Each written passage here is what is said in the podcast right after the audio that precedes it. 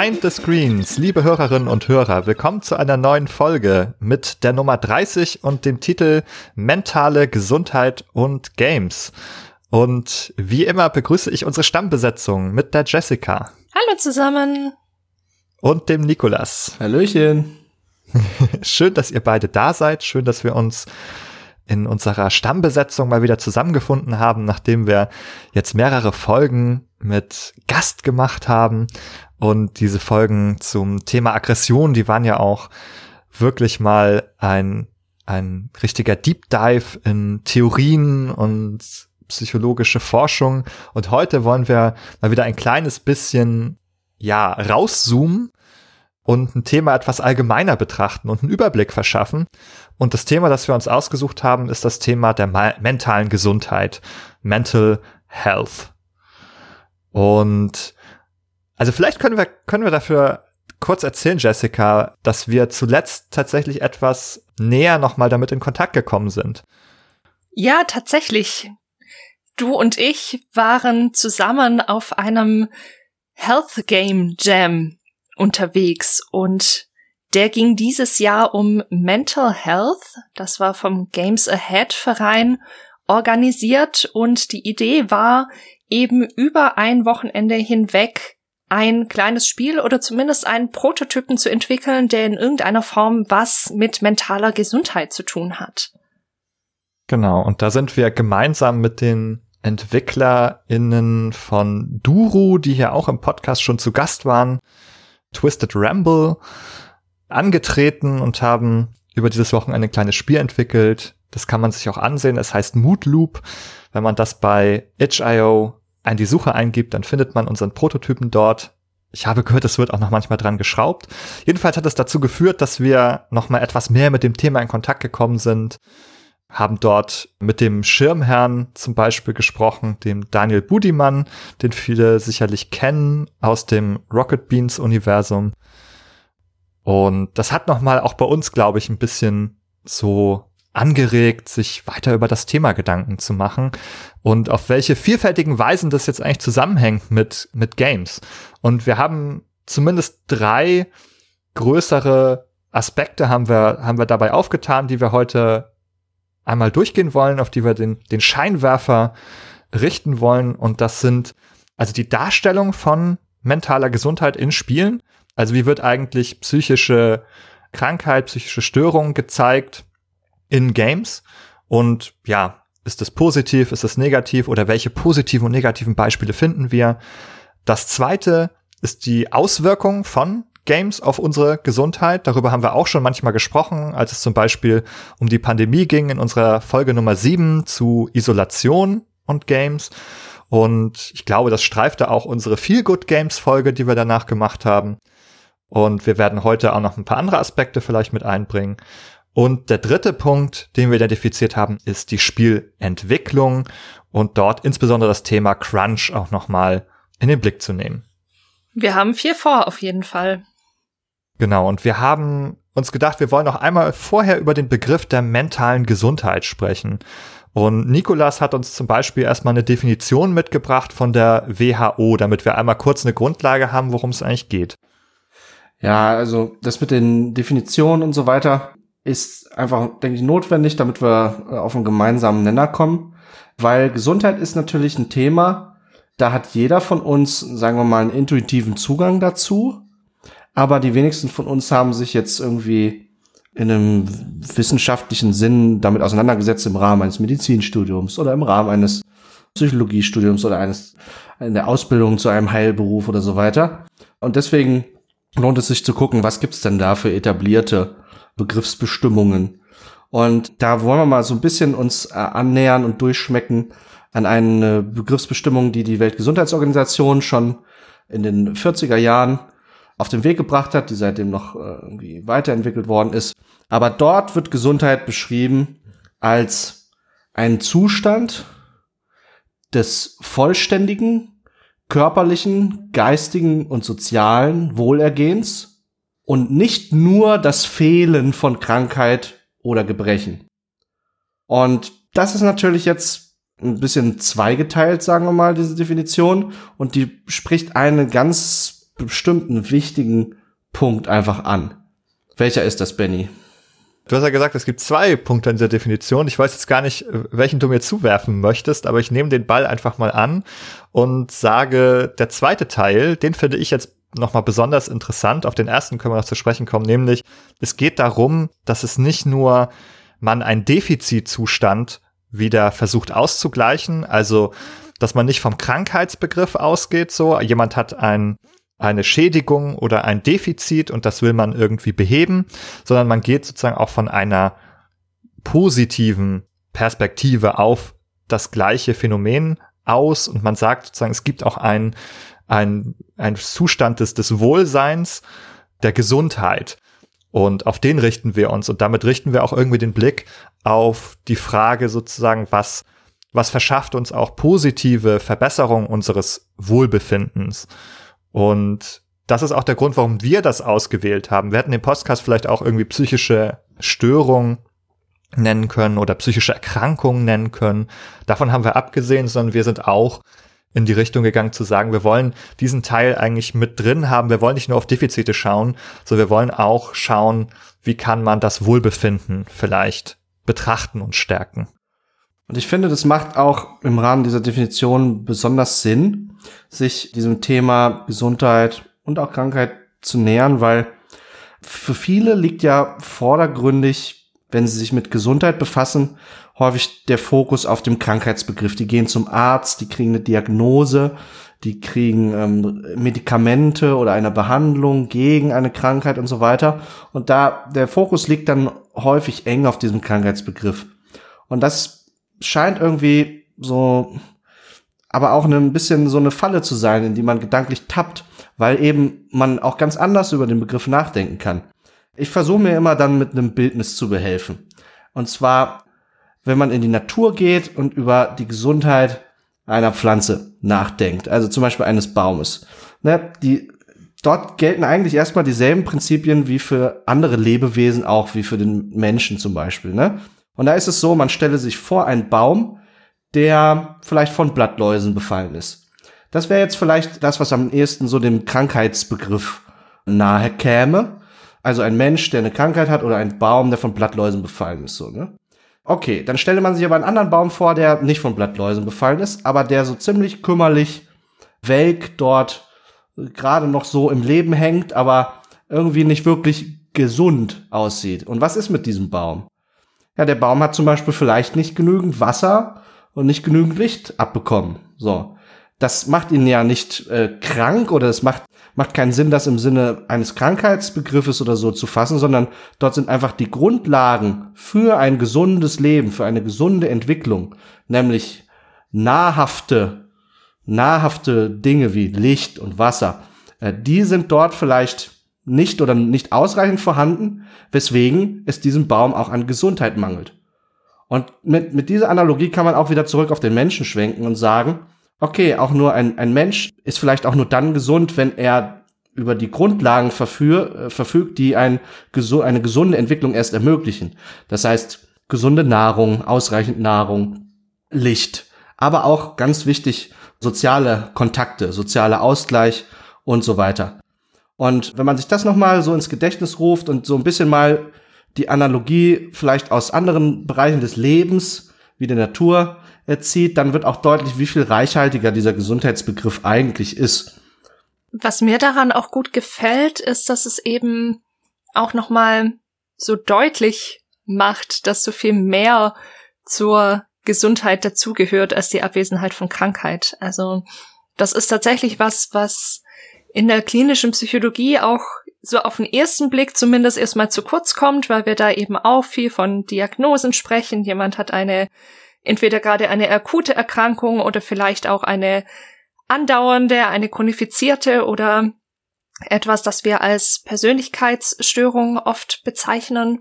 Und da geht der Blick dann ganz schnell eben auch wieder auf diese Defizite. Aber es findet auch so langsam ein bisschen ein Wandel statt, dass man versucht auch mehr darauf zu schauen, was, was den Menschen eigentlich als Ressourcen gegeben sind und wo, ja, wo sie Möglichkeiten haben, auch, auch zu wachsen und gesund zu sein. Und es man versucht an vielen Stellen eben den Mensch ganzheitlicher in den Blick zu nehmen und darauf zu schauen, wie sind, wie sind soziale Beziehungen, was, und da ist natürlich auch wieder ein Bereich der, der psychodynamischen Therapien, also der Psychoanalyse, der tiefen Psychologie, dass man ein bisschen schaut, wie ist eigentlich das Gewordensein des Menschen, jetzt auch ganz unabhängig davon, was für eine Erkrankung möglicherweise schlussendlich entstanden ist, aber ebenso dieses ganze Gefüge, vielleicht so den Boden, auf dem der Baum wächst, ein bisschen anzuschauen, anzuschauen, was sind denn da für Nachbarbäume und wie stehen die in Kontakt miteinander und ja, all das irgendwie ein bisschen mehr in Blick zu nehmen und zu sehen, dass all das zur Gesundheit des Menschen auch beiträgt. Mhm. Bevor wir jetzt zum Thema Games auch kommen, also sozusagen den, den Bäumen ihre Controller in die Hand geben oder in die kleinen neugierigen Äste, die da die Sticks und Tasten umfassen wollen, um bei eurem Bild zu bleiben. Noch eine, eine Frage, die vielleicht also ein bisschen zu dir geht, Jessica, weil du ja auch in dem Bereich schon länger tätig bist, also auch im Bereich der Therapie. Und ich habe den Eindruck, dass sich gerade in den letzten Jahren der Blick dort auch genauso in diese Richtung gewandelt hat, vom Krankheitsbegriff stärker zu dem Begriff der mentalen Gesundheit. Kannst du das so bestätigen? Ich glaube, es kommt bisschen drauf an, in was, was für Bereiche du schaust und was für Communities du schaust. Ich glaube, das ist nicht, nicht überall gleich, aber ja, ich glaube grundsätzlich schon, dass sich dieser Blick auch gesellschaftlich, aber auch in, im dem therapeutischen Setting, vielleicht auch mit neuen Generationen von TherapeutInnen, die ausgebildet werden, sich so ein bisschen dahin verschiebt. Ja, das glaube ich schon. Also wo ich es so selber festgestellt habe, und ich weiß gar nicht mehr seit wann das so ist, aber nicht schon immer, nämlich der Wandel von dem Begriff der Krankenkasse zur Gesundheitskasse. Oh ja. Man sagt immer noch, man sagt immer noch ganz viel Krankenkasse, also zumindest wir, die das noch viel mehr erlebt haben, diesen Begriff. Das ändert sich ja vielleicht langsam, weil wenn ich hier so schaue, dann steht bei der AOK zum Beispiel steht Gesundheitskasse und das heißt auch, das Kärtchen, das man beim Arzt vorzeigt oder bei der Ärztin ist halt auch ein Gesundheits, eine Gesundheitskarte zum Beispiel. Und das war, diese Bezeichnungen waren, glaube ich, nicht schon immer so. Und ich kann mich zumindest daran erinnern, dass es anders war. Und ich weiß gar nicht, wann dieser Wandel stattgefunden hat, aber er ist noch relativ neu.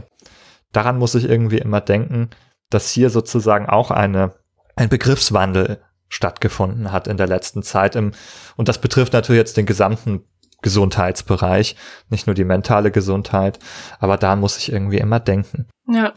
Ja, es ist auch ganz spannend, weil, finde ich, so beide, beide Tendenzen irgendwie da sind, wenn man so in diese Manuale guckt, in diese Diagnostikmanuale, da ist es eher so, dass wir irgendwie immer mehr Diagnosen zumindest kriegen und dass auch immer mehr diagnostiziert wird. Und ich würde vermuten, habe aber jetzt auch nicht so den Blick in die Psychiatrien zum Beispiel, dass da natürlich der Fokus schon auf akuten Erkrankungen natürlich auch liegt und mehr auf diesem Krankheitsmodell. Aber ich glaube, so in der breiten Masse, auch was es immer mehr an Angeboten gibt, niedrigschwelliger vielleicht auch, da wird, wird das Feld wirklich ein bisschen breiter und geht es auch mehr um Gesundheit und, und Awareness und all diese Themen auf jeden Fall. Nun kann man da sicherlich auch einige Punkte in dieser großen Entwicklungslinie identifizieren mit diesem erwachenden Bewusstsein für Gesundheitsthemen, die man vielleicht auch kritisch betrachten könnte. Also im Sinne eines verbreiteten Selbstoptimierungsgedankens oder Wahns auch gibt es ja durchaus Bestrebungen, zum Beispiel im Rahmen von Resilienztrainings sich gegen noch so jeden äh, Missbrauch durch den Arbeitgeber irgendwie zu wappnen, anstatt irgendwie die Strukturen, die diese Miss dieses missbräuchliche Verhältnis konstituieren, dass man die kritisiert, sagt man, okay, ich muss mir nur ausreichend Handwerkszeug an die Hand trainieren, um damit fertig zu werden. Das ist jetzt ein bisschen ein kritischer Hottake zu diesem Resilienzbegriff oder auch im Rahmen von Coachings oder auch in der Esoterik-Geschichte, wenn man über Healings und Readings und all solche Geschichten äh, hört, dann gibt's manchmal so dieses Bestreben, okay, also wie kann ich denn ein noch besserer Mensch werden? Wie kann ich ein vollständiger Mensch werden? Und da gehört halt eben nicht nur dann die gesunde Ernährung dazu, sondern dann gehört es auch dazu, sich äh, auf anderer Ebene nochmal einem vermeintlichen Ideal anzunähern. Also das beobachtet man im mentalen äh, im Bereich der mentalen Gesundheit auch. Zum Beispiel gibt es Meditationsvideos bei Netflix mittlerweile. Ja, es sind irgendwie auch so zwei Seiten einer Medaille. Also einerseits hat man die Gefahr, eben da vom Pferd zu fallen, dass man alles optimieren will und den Fokus so sehr darauf legt und Menschen vielleicht auch nicht erlaubt, dass es ihnen auch mal nicht gut geht, weil also ich persönlich bin der tiefen Überzeugung, dass das zum Menschsein einfach auch dazugehört. Und andererseits haben wir aber auch die, finde ich, sehr positive Entwicklung, dass, dass wir diese Themen auch weniger stigmatisieren und gleichzeitig auch niedrigschwellige Angebote machen können, dass sich Menschen auch trauen, wenn es ihnen nicht gut geht, auch mal Hilfe zu suchen. Und man kann eben auf beiden Seiten, wie du jetzt auch schön dargestellt hast, Nikolas, einfach vom Pferd fallen. Ja, ist viel Licht und Schatten aus meiner Sicht dabei. Ich glaube zum Beispiel diese bis zum gewissen Grad schon eine Entstigmatisierung von äh, psychischen Problemen führt auch dazu, dass sich zum Beispiel Leute im öffentlichen Räumen, also auf Social Media oder in irgendwelchen Foren, durchaus trauen, sich ein bisschen von einer vulnerableren Seite zu zeigen. Aber, wo Licht ist auch Schatten, das manchmal auch dazu führt, dass eben diese Leute dann speziell geschädigt werden, wo das Vertrauen, das dann diesem öffentlichen Raum entgegengebracht worden ist, enttäuscht wird durch die Nutzerinnen und Nutzer und dann extra nochmal auf irgendwem rumgehackt wird oder so im Rahmen von toxischen Online-Interaktionen. Also, wie man sieht, das Thema hält äh, Licht und Schatten bereit und äh, dadurch ist es, glaube ich, auch so ein interessantes und wichtiges Thema. Mhm. Stichwort hier ist, glaube ich, nochmal die Stigmatisierung auch gewesen, ein sehr gutes Stichwort, mit dem wir die Games vielleicht ein bisschen ins Boot mit hineinholen können. Also in diesem Boot sitzen diese Bäume, mit, die mit ihren Ästen Controller umfassen und jetzt holen die sich noch ein paar Kopien von äh, Games mit rein. Offenbar sind auch auf diesem Boot Playstations aufgestellt und da rattert irgendwie hinten so ein äh, äh, Generator, der die mit Strom versorgt. Und jetzt fahren wir damit los. und das erste Thema, an das ich dabei denke, ist die Darstellung in Games die eben auch manchmal zu Stigmatisierung irgendwie beiträgt. Und ich möchte euch eins mal vorgeben, das ich mir rausgesucht habe. Und zwar ist das so ein Klischee, würde ich das nennen, oder ein Trope. Und das ist das Asylum, also die Nervenheilanstalt, die psychische, äh, die Psychiatrie oder irgendwie eine Institution für mentale Gesundheit, die aber in Horrorspielen immer wieder typischerweise zu finden ist. Und ich habe mal bei Wikipedia nachgeschlagen, da gibt es eine Seite, die listet alle Spiele, naja, wahrscheinlich nicht alle, alle, aber hat eine Liste über Games, die in psychiatrischen Einrichtungen spielen. Und diese Liste, wisst ihr, wie viele Spiele die umfasst oder wollt ihr raten? Können ja die Hörerinnen und Hörer mal mit überlegen, was sie glauben. Ich, ich sag jetzt einfach mal ähm, 30 Spiele. Mhm. Von, die listet wirklich alle Spiele auf, die es jemals gegeben hat, also auch so in den 80ern und sowas. Es sind solche alten Spiele dabei, ja. Dann würde ich ein bisschen höher gehen und oh. Richtung 50 gehen. Mhm. Es sind fast 70, wow. 68 Spiele, aber ihr habt gar nicht so schlecht geraten. Die Größenordnung ging ja jetzt schon in die richtige Richtung, aber ich finde trotzdem, dass es recht viel ist. Vor allem, weil man sehen kann, dass es wirklich meistens Horrorspiele sind. Also das heißt ja im Grunde, dass das diese Heilanstalten eigentlich immer als Gruselszenario inszeniert werden. Das ist etwas, da möchte man nicht hin, das ist was ganz Schlimmes und da passieren schlimme Dinge und gruselige Sachen. Und das ist vielleicht für die Geschichte der Psychiatrie gar nicht ausschließlich unzutreffend. Wir haben das, glaube ich, schon mal besprochen, auch hier im Podcast, dass natürlich die Geschichte der Psychiatrie auch gruselig ist und Praktiken beinhaltet hat, wie die Lobotomie und so weiter, die eigentlich nicht sehr zielführend waren und Menschen mehr geschadet haben.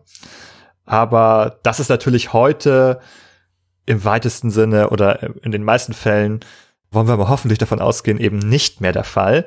Wir finden es aber immer noch in Spielen wieder. Hier ist zum Beispiel American McGee's Alice. Und es gibt sogar zwei Spiele, die heißen Asylum. Ein ganz altes aus den 80ern und eins, das jetzt ganz neu entwickelt wird. Batman Arkham Asylum hat es auch im Titel, da also so ein Metroidvania Action Spiel im Batman Comic Universum, wo man also in diese Comic, ja, also diese fiktive Anstalt hineinkommt. Und da sind all diese Comic-Bösewichte sind da einge, eingelagert quasi. Und das ist auch so ein Gruselszenario, wo also diese Figuren sind alle äh, in dem mit der Bezeichnung verrückt sozusagen versehen. Und die müssen dort aufbewahrt werden. Und die werden aber auch eher wie so in einem Gefängnis dort behandelt eigentlich. Kennt ihr noch andere Spiele? Ich musste sofort an The Town of Light denken. Das ist ein Spiel, in dem wir als ehemalige Insassin einer psychiatrischen Einrichtung an diesen Ort zurückkehren und das auf einer auf einer realen Psychiatrie aus den 40er Jahren in Italien beruht. Man findet da auch originale Aufzeichnungen. Tatsächlich, also man hat versucht, da auch an einigen Stellen zumindest historisch korrekt zu sein und wir betreten eben diese alte Anstalt und versuchen zu rekonstruieren, was da alles passiert ist und da vermischt sich der Horror natürlich auch an sehr vielen Stellen mit hinein. Man hat solche Flashbacks. Es ist wirklich auch ein Horrorspiel. Und ja, auch da wird, wird eben genau dieses Schreckensszenario von diesem ausgeliefert sein, eben nicht nur auf einer psychischen Ebene, sondern eben auch noch auf dieser körperlichen Ebene, wie es in den frühen Psychiatrien war, eben nochmal sehr, sehr eindrücklich auch transportiert. Und ich glaube, das ist auch so einer der Punkte, warum diese Asylums auch so gerne dafür benutzt werden, weil sie eben diese beiden Ebenen, die körperliche und die psychische, mit diesen Vorstellungen, die man ja so oft von Psychiatern und Psychotherapeuten hat, dass sie einem irgendwie in den Kopf gucken können und die Gedanken wissen und beeinflussen können und mit Medikamenten vielleicht auch noch irgendwie manipulieren können, dass es eben dieses umfangreiche Ausgeliefertsein so gut abbildet. Mhm. Ja, es ist natürlich auch dieses System Psychiatrie ist ja eins, was, sagen wir mal, den Blicken der meisten Menschen verborgen bleibt, die damit jetzt nicht äh, zum Beispiel als Patient oder als Behandler in Kontakt kommen. Ne? Also einige von uns Psychologen, die haben vielleicht äh, entweder die arbeiten in der Psychiatrie oder die haben sich im Rahmen des Studiums damit auseinandergesetzt, vielleicht ein Praktikum gemacht. So also war das in meinem persönlichen Fall zum Beispiel ein Praktikum, zwölfwöchiges in der Psychiatrie. Und äh, aber die allermeisten Menschen, die für die ist das so ein bisschen eine Blackbox, ne? Dort ist viel Raum für Fantasie und der wird dann äh, angereichert natürlich durch Darstellungen von Psychiatrie aus der Literatur, aus dem Film, aus den äh, aus den Videospielen. Und gerade da, wo so wenig eigene Grund äh, Erfahrungsgrundlage da ist, um sich ein realistisches Bild dieses Systems zu, zu bauen. Gerade da haben dann zum Beispiel Videospiele und die Bilder, die Videospiele zeichnen von, der, von diesem System, von der Psychiatrie, haben dann natürlich einen größeren Einfluss, weil einfach die, die Lücke ist äh, größer, die es da zu füllen gibt durch die eigene Vorstellungskraft. Mhm, das ist jetzt auch nochmal so eine Art Rückgriff auf unsere Aggressionsfolgen, wo wir auch natürlich Medienwirkungstheorien besprochen haben, wo es auch zum Beispiel um solche Schemata und kognitive Modelle ging, wie man sich die bildet und wenn man eben ja überwiegend Informationen aus Medien dafür zur Verfügung hat, dann speisen sich natürlich die Modelle, die man davon sich kognitiv macht und welche Arten von Informationen schnell verfügbar sind, wenn man daran denkt, aus eben diesen Medien.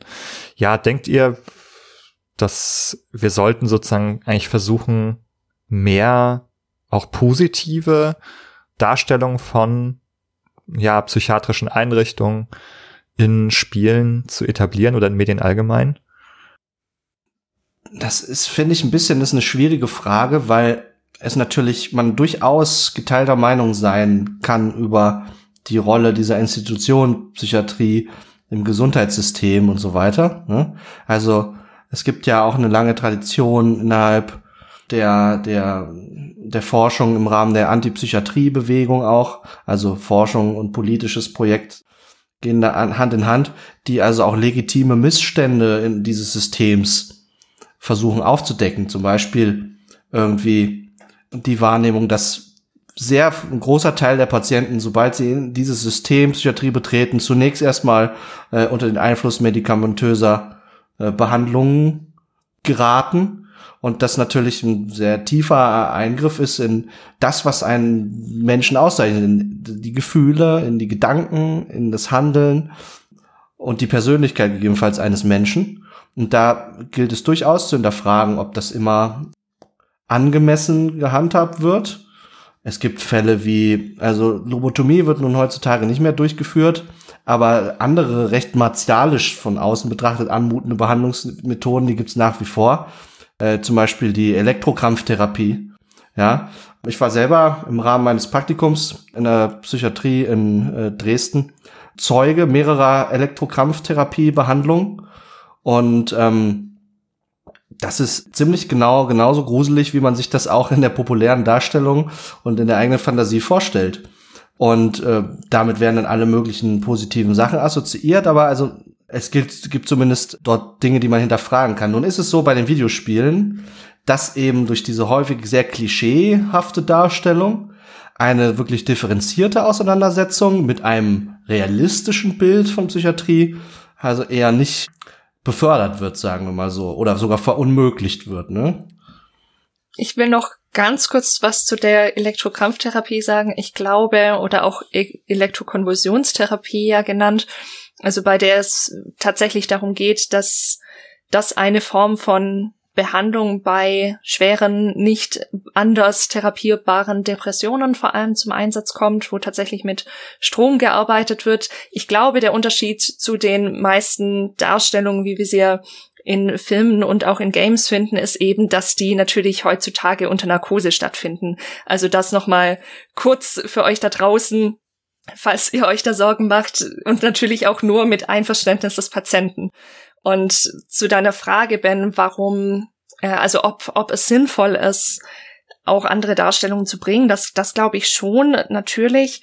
Ich persönlich bin jetzt noch niemandem begegnet, wenn, wenn wir über Psychiatrie gesprochen haben, bei der, bei dem, unter der ich das Gefühl gehabt hätte, dass die Person jetzt eins zu eins davon ausgeht, dass Psychiatrien heute so sind, wie, wie wir sie in diesen Tropes sehen. Das natürlich nicht, aber ich glaube schon, dass man auch unbewusst doch ein bisschen bisschen mehr Ressentiments einfach dadurch hat und was ich mir wünschen würde, wäre einfach, dass es auch eben positive Darstellungen gibt. Ich bin nicht die, die sagt, wir dürfen auf keinen Fall jemals wieder ein Horrorspiel machen, das in einer gruseligen Psychiatrie stattfindet. Das, das ist, glaube ich, Blödsinn, aber doch eben auch an verschiedenen Stellen und von mir aus auch super gerne in Games eben auch andere Bilder von Psychiatrie vermitteln. Mhm. Also man kann sagen, momentan ist die Struktur der Angebote so gelagert, dass es eigentlich überwiegend nur Grusel- und Horrorangebote gibt und wie Nikolas auch meinte, eben solche, die, die sehr klischee aufgeladen und nicht sehr realistisch sind. Und ich höre so ein bisschen bei euch raus, ihr würdet durchaus sagen, ja, also ein bisschen mehr vielleicht realistische Darstellungen hinzufügen, vielleicht auch mal dem Gesamtbild andere, diversere und positive Darstellungen hinzufügen. Aber Klischees und Tropes ist noch ein ganz gutes Stichwort. Da gibt es in dem Zusammenhang nämlich noch mehr. Und als erstes, weil das so gut direkt eigentlich anschließt, würde ich nochmal sozusagen die in Anführungsstrichen Verrückten als, als Gegner und Feinde ins Feld führen, weil wir haben es ja eigentlich, wenn wir das jetzt einmal realistisch denken, dann mit Patienten zu tun oder mit Erkrankten, die eigentlich sozusagen hilfebedürftig sind im weitesten Sinne und die dann aber als Feinde inszeniert werden, die man in Regel bei diesen Spielen dann auch einfach tötet oder oder zumindest bekämpfen muss. Also bei Batman ist es zum Beispiel so, also da sind ja, also erstmal sowieso die Bösewichte sehr eng mit psychischer Erkrankung assoziiert. Und das wird hier ja als Mittel auch verwendet, um nochmal zu unterstreichen, wie andersartig und böse sie sind.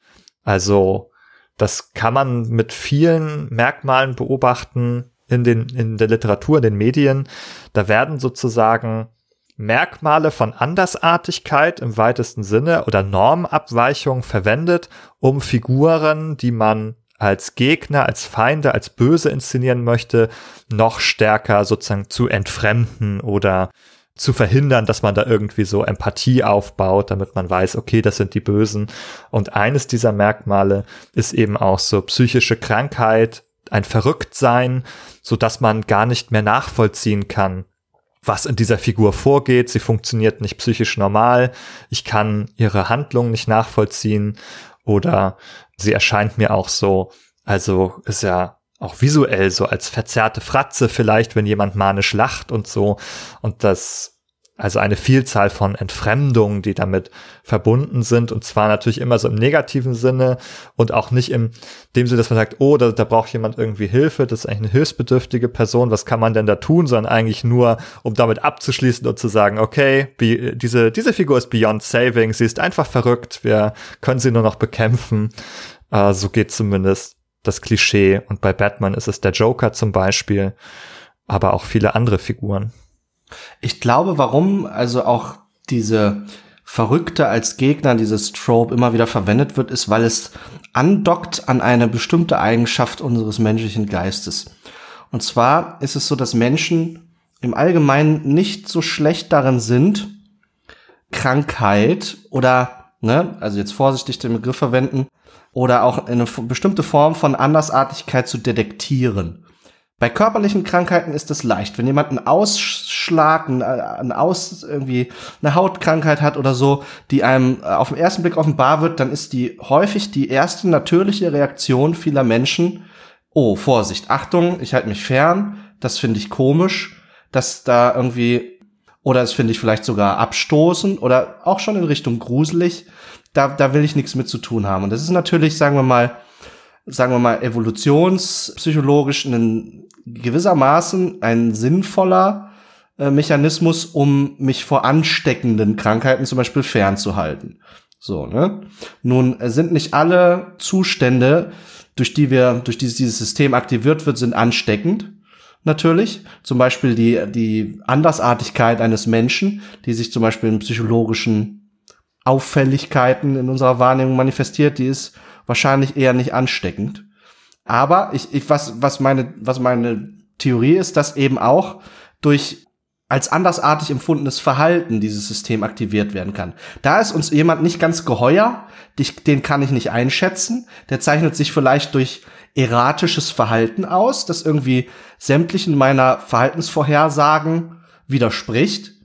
Und deswegen behandle ich den mit Vorsicht, deswegen halte ich mich von dem fern.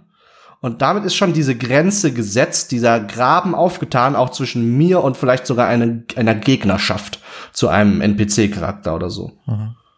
Ja, da würde ich jetzt grundsätzlich nochmal auch einhaken und sagen, also zumindest was jetzt auch Realkontexte angeht, sollte man solche Reaktionen bei sich selber, glaube ich, auch hinterfragen. Da, weil du, wie du sagst, dass dieses System sozusagen, dass das sowas detektiert, nicht nur anspringt sozusagen bei Sachen, die nicht ansteckend sind, sondern auch anspringt, wenn es vielleicht gar keine gute Grundlage dafür gibt. Also man deutet dann so ein Verhalten, das einem nicht geheuer ist, aber man hat vielleicht gar nicht immer eigentlich eine gute Grundlage dafür.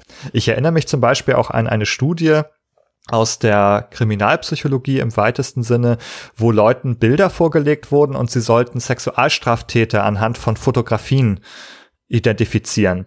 Und tatsächlich hatten die Leute eine sehr hohe Konfidenz dabei zu sagen, das ist ein Täter, das erkenne ich an seinem Gesicht. Und was aber dabei herauskam, war, dass sie überhaupt nicht gut da drin waren, tatsächlich jemanden zu identifizieren, der ein Täter war, sondern dass man also bei solchen Theorien sozusagen, die ja subjektive Theorien sind, also eine hohe Konfidenz haben kann und daran glaubt, dass man also das gut könne und die Empirie aber zeigt, dass man, dass Menschen sehr schlecht da drin sind, das tatsächlich zu tun. Also das wäre ja auch die Idee, dass man jetzt also, dass eine psychischer Vorgang nach außen wächst quasi und sich irgendwie erkennbar macht an den physischen Zügen. Und das ist halt in den seltensten Fällen oder vielleicht gar kein überhaupt der Fall, dass dort also eine Sichtbarkeit, das sind ja alles verworfene Theorien der Psychologie, wie die Phrenologie beispielsweise, wo man anhand von Schädelformen versucht hat, auf psychische Zustände Rückschlüsse zu ziehen oder auf Persönlichkeitsmerkmale. Und das hat sich ja alles im Laufe der Wissenschaftsgeschichte eigentlich als völliger Humbug äh, entpuppt. Ja, und selbst wenn dann bei uns eine Art Automatismus aus äh, eben nicht, es ist kein, nämlich kein Automatismus. Wenn so eine Reaktion bei uns ausgelöst wird und das ist uns irgendwie nicht geheuer und wir fühlen uns dann unwohl oder so, dann heißt das ja auch äh, nicht, dass das quasi das, das Ende dieses Prozesses ist, sondern hier gibt es eine Möglichkeit, einfach durch kulturelle Überformung, durch zum Beispiel äh, den Erwerb von Wissen oder durch Empathie und so weiter, über diese ursprüngliche Reaktion hinaus, die zu überwinden und zu sagen, nee, das ist jetzt gerade gar keine Situation, wo diese Reaktion Sinn macht, vielleicht, äh, und sich davon emanzipieren. Und das ist ja aber auch was zum Beispiel Leute, die im Gesundheitssystem arbeiten, natürlich leisten müssen, optimalerweise. Die dürfen sich nicht die ganze Zeit abgestoßen fühlen von Abweichungen von irgendwelchen Gesundheitsnormen, ob nun psychischer oder körperlicher Natur, sondern genau, also ich wollte damit nicht implizieren, dass das so eine Art äh, unaufhaltsamer, äh, unüberformbare Reaktion ist, sondern dass es, glaube ich, so eine Art grundsätzliche Neigung, auch nicht bei jedem und auch nicht gleich stark ausgeprägt, also dass es die vielleicht gibt und dass die möglicherweise so einen evolutionspsychologischen Hintergrund hat. Ähm. Das Interessante ist ja auch, dass die aller, aller, aller wenigsten Menschen mit psychischen Erkrankungen tatsächlich in irgendeiner Form gefährlich sind.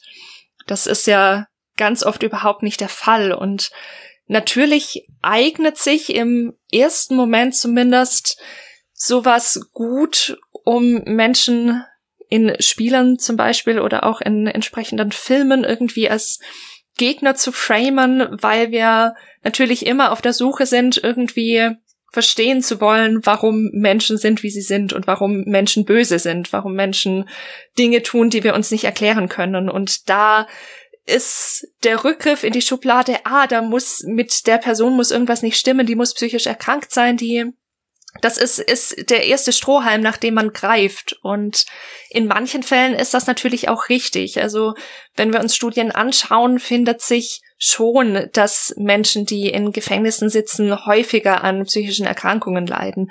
Heißt aber im Umkehrschluss eben nicht, dass die meisten Menschen, die psychisch erkrankt sind, gleich zum Täter werden. Natürlich nicht. Die allermeisten Erkrankungen haben da überhaupt nichts damit zu tun. Aber der Trope wird eben oft genau deswegen verwendet. Und auch da kann man, kann man wirklich auch wieder kritisch hinterfragen, ob wir da Bilder perpetuieren und in die Gesellschaft tragen, die genau das nochmal verstärken, was wir eigentlich ja an Instigmatisierung auch leisten wollen. Mhm. Und wir kommen da ja, ja, auch gleich noch drauf. Es gibt ja glücklicherweise auch viele Spiele, die Menschen mit entsprechenden Erkrankungen eben nicht als Straftäter darstellen, sondern als ganz normale Menschen, die vielleicht auch Hilfe brauchen. Ja, genau. Also wir haben es hier häufig mit Darstellungen zu tun, die jetzt nicht unbedingt zur Überwindung dieser Tendenzen vielleicht beitragen, sondern die, die, die, die irgendwie noch weiter bestärken können. Zumindest in den, in den Darstellungen, die wir jetzt erstmal besprochen haben aus den Horrorszenarien. Und ich fand den Punkt ganz gut, den du gesagt hast, Jessica, dass es ein Erklärungsmodell ist, das ist ja häufig so, wenn man mit Klischees und Tropes arbeitet, dass man dort also in den Medien Abkürzungen baut für die RezipientInnen, dass man sagt, okay, hier haben wir ein einfaches Erklärungsmodell, das kann natürlich also auch in Spielen dazu helfen oder dazu beitragen, dass man sagt, okay, ich weiß jetzt, wen ich bekämpfen soll, weil ich eine einfache Erklärung dafür habe. Auf der anderen Seite ist es halt eine Komplexitätsreduktion die eher auch schädlich sein kann an der Stelle, weil es gerade diese systemischen Zusammenhänge, die häufig tatsächlich hinter den Problemen liegen, halt total verdeckt oder einen blind dafür macht, dass es diese Zusammenhänge gibt. Auch wenn du sagst, ne, es gibt diesen Zusammenhang zwischen mentaler Gesundheit und, und Straftaten zum Beispiel.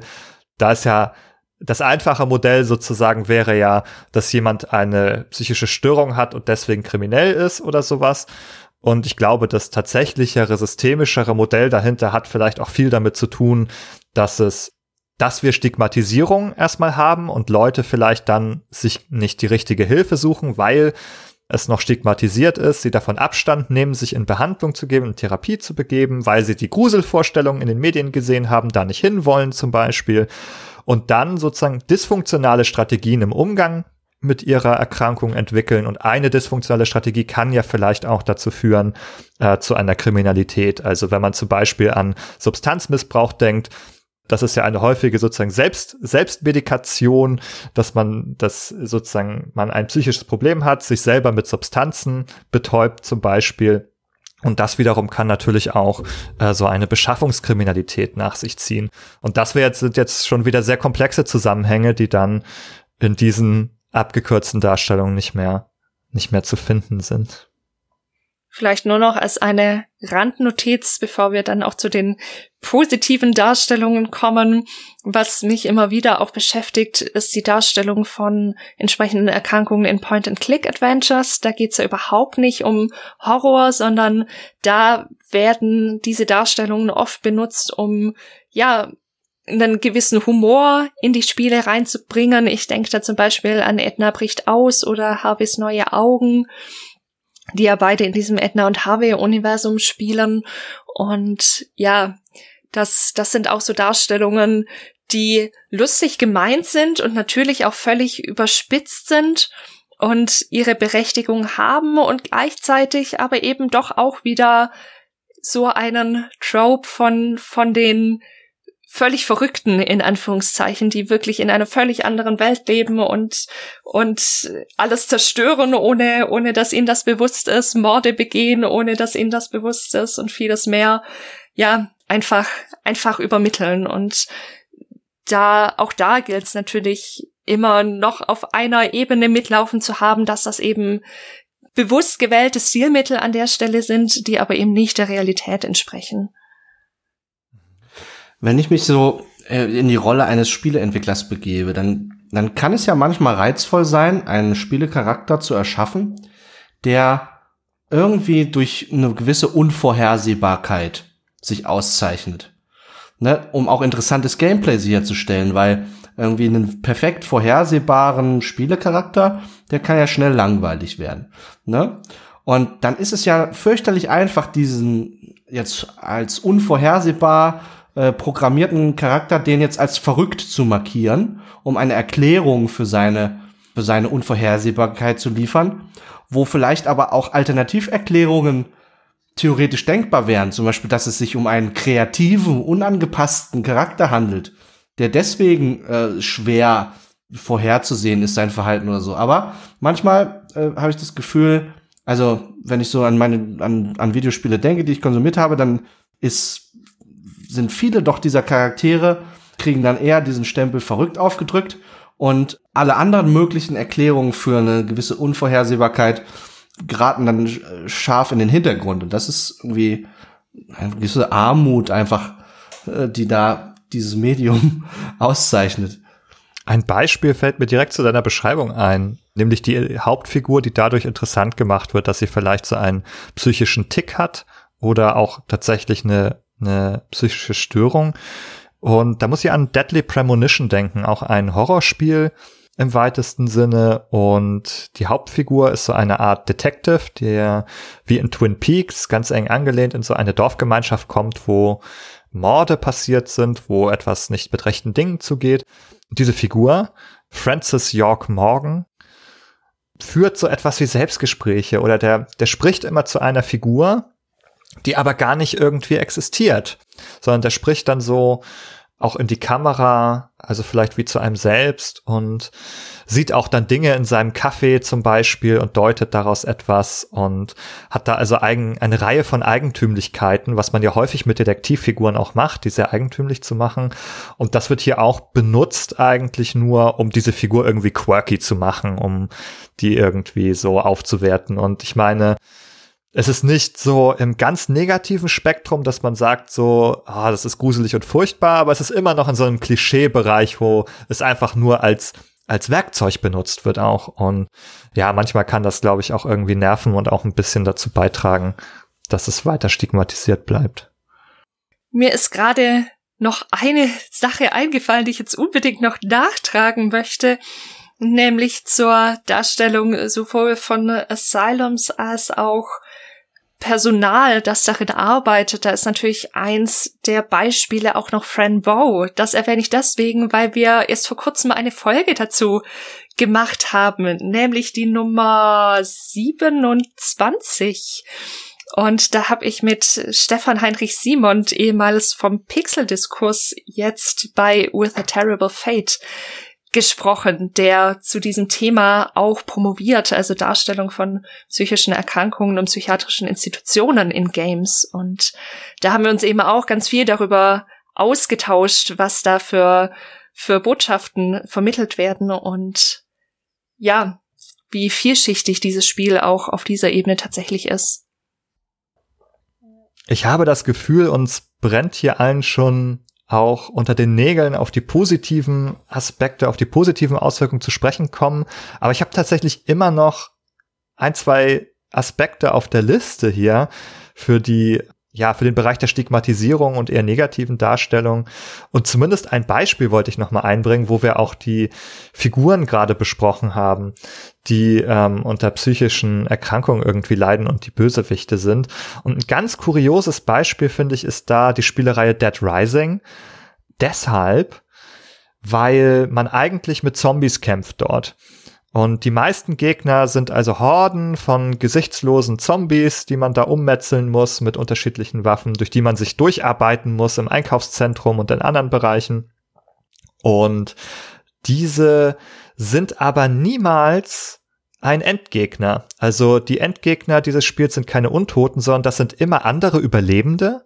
Wir haben es hier zu tun mit sogenannten Psychopathen, wie das Spiel sie selber nennt. Und das sind sozusagen die schlimmsten Feinde. Also die eigentliche Feindschaft hat man sozusagen nicht mit den Zombies, sondern der, der schlimmste Feind, der größte Gegner ist quasi der andere Mensch, der ein Psychopath ist und einem ans Leder möchte. Und ja, da hat man, ja, da stecken eigentlich fast zwei Tropes sogar drin. Also einmal, dass, dass die Menschen in so Extremsituationen dann ja sehr animalisch sich zurückentwickeln und nur noch an ihr eigenes Wohl denken. Alle kulturellen Errungenschaften gehen über Bord. Sozusagen der, der Mensch ist des Menschen Wolf als, als Menschenbild auch sozusagen etablieren, zumindest für diese Situation, wenn man eben dahin kommt, dass man jetzt um Ressourcen kämpfen muss, dass man zu Überleben kämpfen muss, dann gibt es auf einmal keine, keine Brüderlichkeit mehr, sondern dann wird jeder irgendwie zum Feind. Und gleichzeitig ist es auch noch so gekoppelt daran, dass die dann auch irgendwie als Psychopathen gekennzeichnet sind, also auch noch psycho psychisch abweichend irgendwie sind, so extrem sind und sozusagen auch ohne Vorwarnung einen irgendwie in dem Spiel angreifen, auf einen schießen und sowas und auch besonders, ja, aggressive, hartnäckige Gegner darstellen. Wobei das Interessante an der Stelle natürlich auch noch ist, dass Psychopathie tatsächlich gar keine psychische Erkrankung im engeren Sinne ist. Also wir finden Psychopathie nicht als Diagnose in einem der gängigen Manuale zur Diagnostik von psychischen Erkrankungen, aber es ist natürlich schon ein Konzept, das immer wieder verwendet wird, das versucht mit, dass man versucht mit Fragebögen und entsprechenden Einordnungs- Bögen, Merkmalsbögen zu erfassen. Aber tatsächlich kann man auch da nicht sagen, dass Psychopathie automatisch irgendwie bedeuten würde, dass man, dass man wie wild durch die Gegend schießt und, und Menschen attackiert. Das ist ein sehr viel breiteres und umfassenderes Konzept. Ja, wo wir gerade dabei sind, können wir den Hinweis natürlich geben. Es gibt auch im der International Classification of Diseases, dem ICD, eine Diagnose, die, glaube ich, sehr nah an diese Vorstellung von Psychopathie geht. Und das ist die dissoziale Persönlichkeitsstörung. Im ICD jedenfalls ist es auch so geprägt, diese Störung davon, dass man eben keine Empathie hat gegenüber anderen. Herzloses Unbeteiligtsein gegenüber den Gefühlen anderer ist aber auch eine sehr interessante Umschreibung hier im diagnostischen Manual und noch ein paar andere Sachen auch sozusagen, also gewalttätiges Verhalten, aggressives Verhalten und anderes, Missachtung von Regeln und Normen. Das sind alles so typischerweise Merkmale von dieser Persönlichkeitsstruktur, die man manchmal als Psychopathie bezeichnet oder eben hier als dissozial oder antisozial. Ich würde auch noch mal einflechten, ein ein Zeichen dafür, dass also dieses Medium Videospiele mit diesem Thema verrückt sein irgendwie noch nicht eine gewisse Reife irgendwie erreicht hat im Umgang, ist für mich auch, wenn man den Blick ein bisschen weitet und eben auf andere Medien schaut und wie die sich damit auseinandersetzen. Also ein Beispiel, was mir in den Sinn kam, war zum Beispiel aus den Theaterwissenschaften das absurde Theater. Dinge, die wir im Alltag als verrückt bezeichnen, die haben häufig auch etwas Absurdes an sich. Und ähm, im Videospielbereich ist es so, dass man sich dem Absurden nicht bisher nicht irgendwie auch systematisch genähert hat, aber zum Beispiel in den Theaterwissenschaften gibt es das absurde Theater mit Antonin Artaud als äh, einen der Stellvertreter, ein interessanter äh, Mensch, der immer wieder mit der Psychiatrie auch in seiner Biografie in Kontakt geraten ist und der, sagen wir mal, eine Art Blick äh, geschärft und begründet hat, auf Kunst zu gucken, in dem Sinne, dass ähm, er als Basis die Erkenntnis stellt, dass die Welt irgendwie sinnlos ist oder sinnfrei ist, ja, dass es absurde Dinge geschehen, auf die wir keinen Einfluss haben, die einfach zur Welt gehören und dass wir uns als orientierungslose Menschen irgendwie dahin zurechtfinden müssen und dass die Kunst gegebenenfalls dabei helfen kann, uns in dieser absurden, in dieser verrückten, in dieser entrückten Welt irgendwie zurechtzufinden.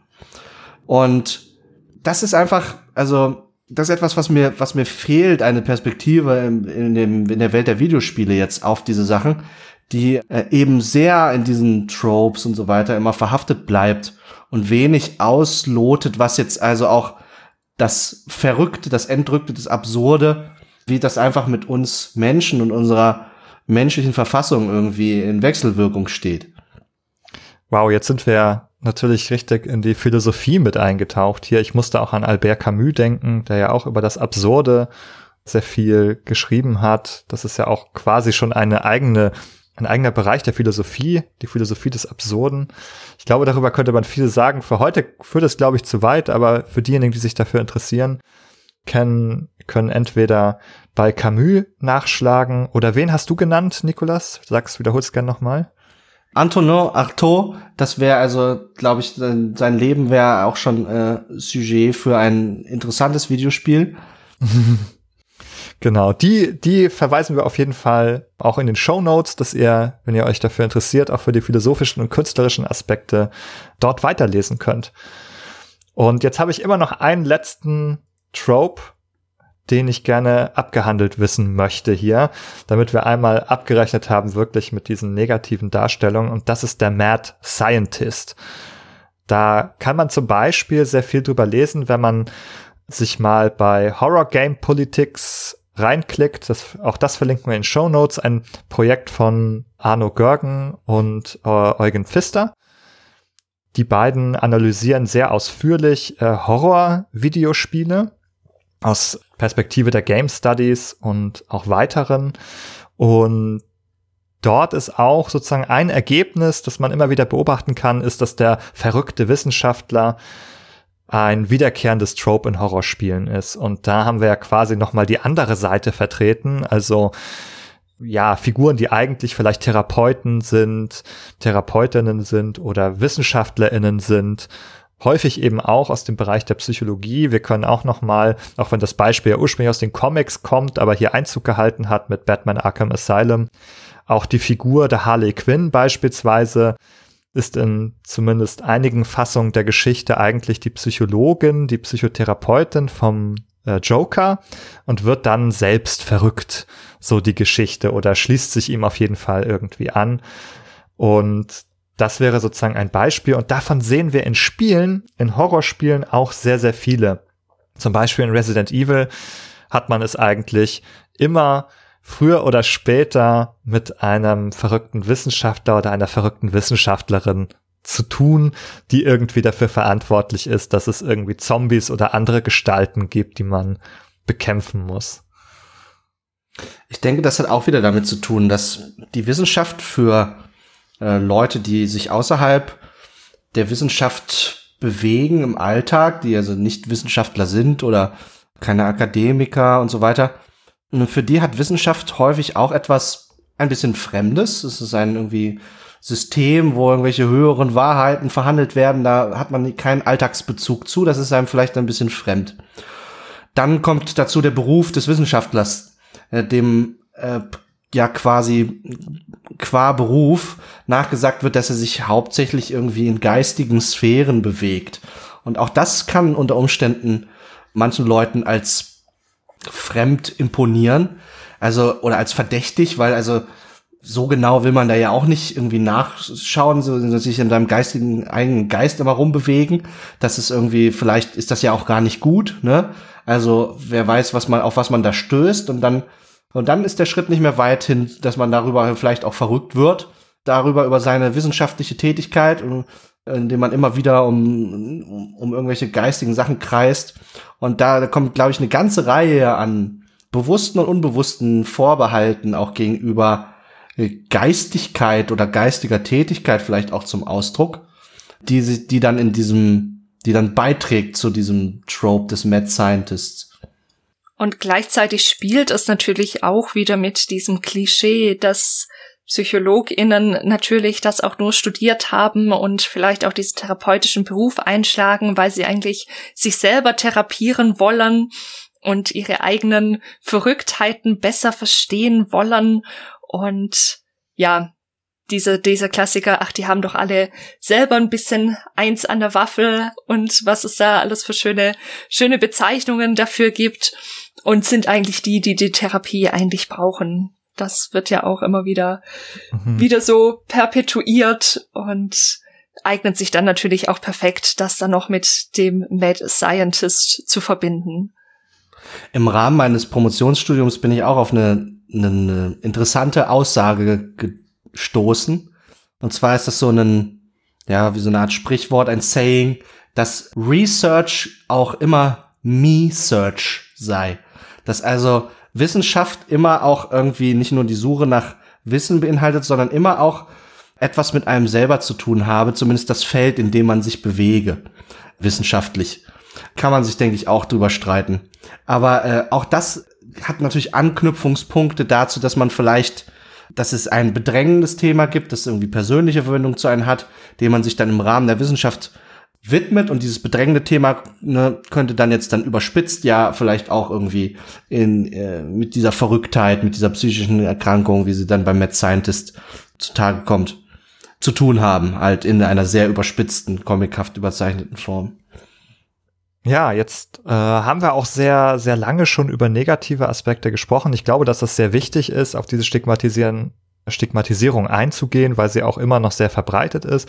Und ich hoffe auch, dass es rübergekommen ist, dass wir immer darauf geachtet haben, auch auf die Begriffe hinzuweisen, wie das Verrücktsein, die Verrücktheit, dass wir die hier nicht sozusagen ganz wie selbstverständlich verwenden, sondern dass die auf jeden Fall unter Anführungszeichen stehen und dass das eigentlich auch schon oft problematische Begriffe sind, die zur Stigmatisierung beitragen. Das sei hier nochmal dazu gesagt. Also auch so ein Begriff wie die Irrenanstalt beispielsweise sollte man sich bewusst sein, wenn man den verwendet, dass der eigentlich schon, schon abwertend ist und zu diesen Stigmatisierungen weiter beiträgt.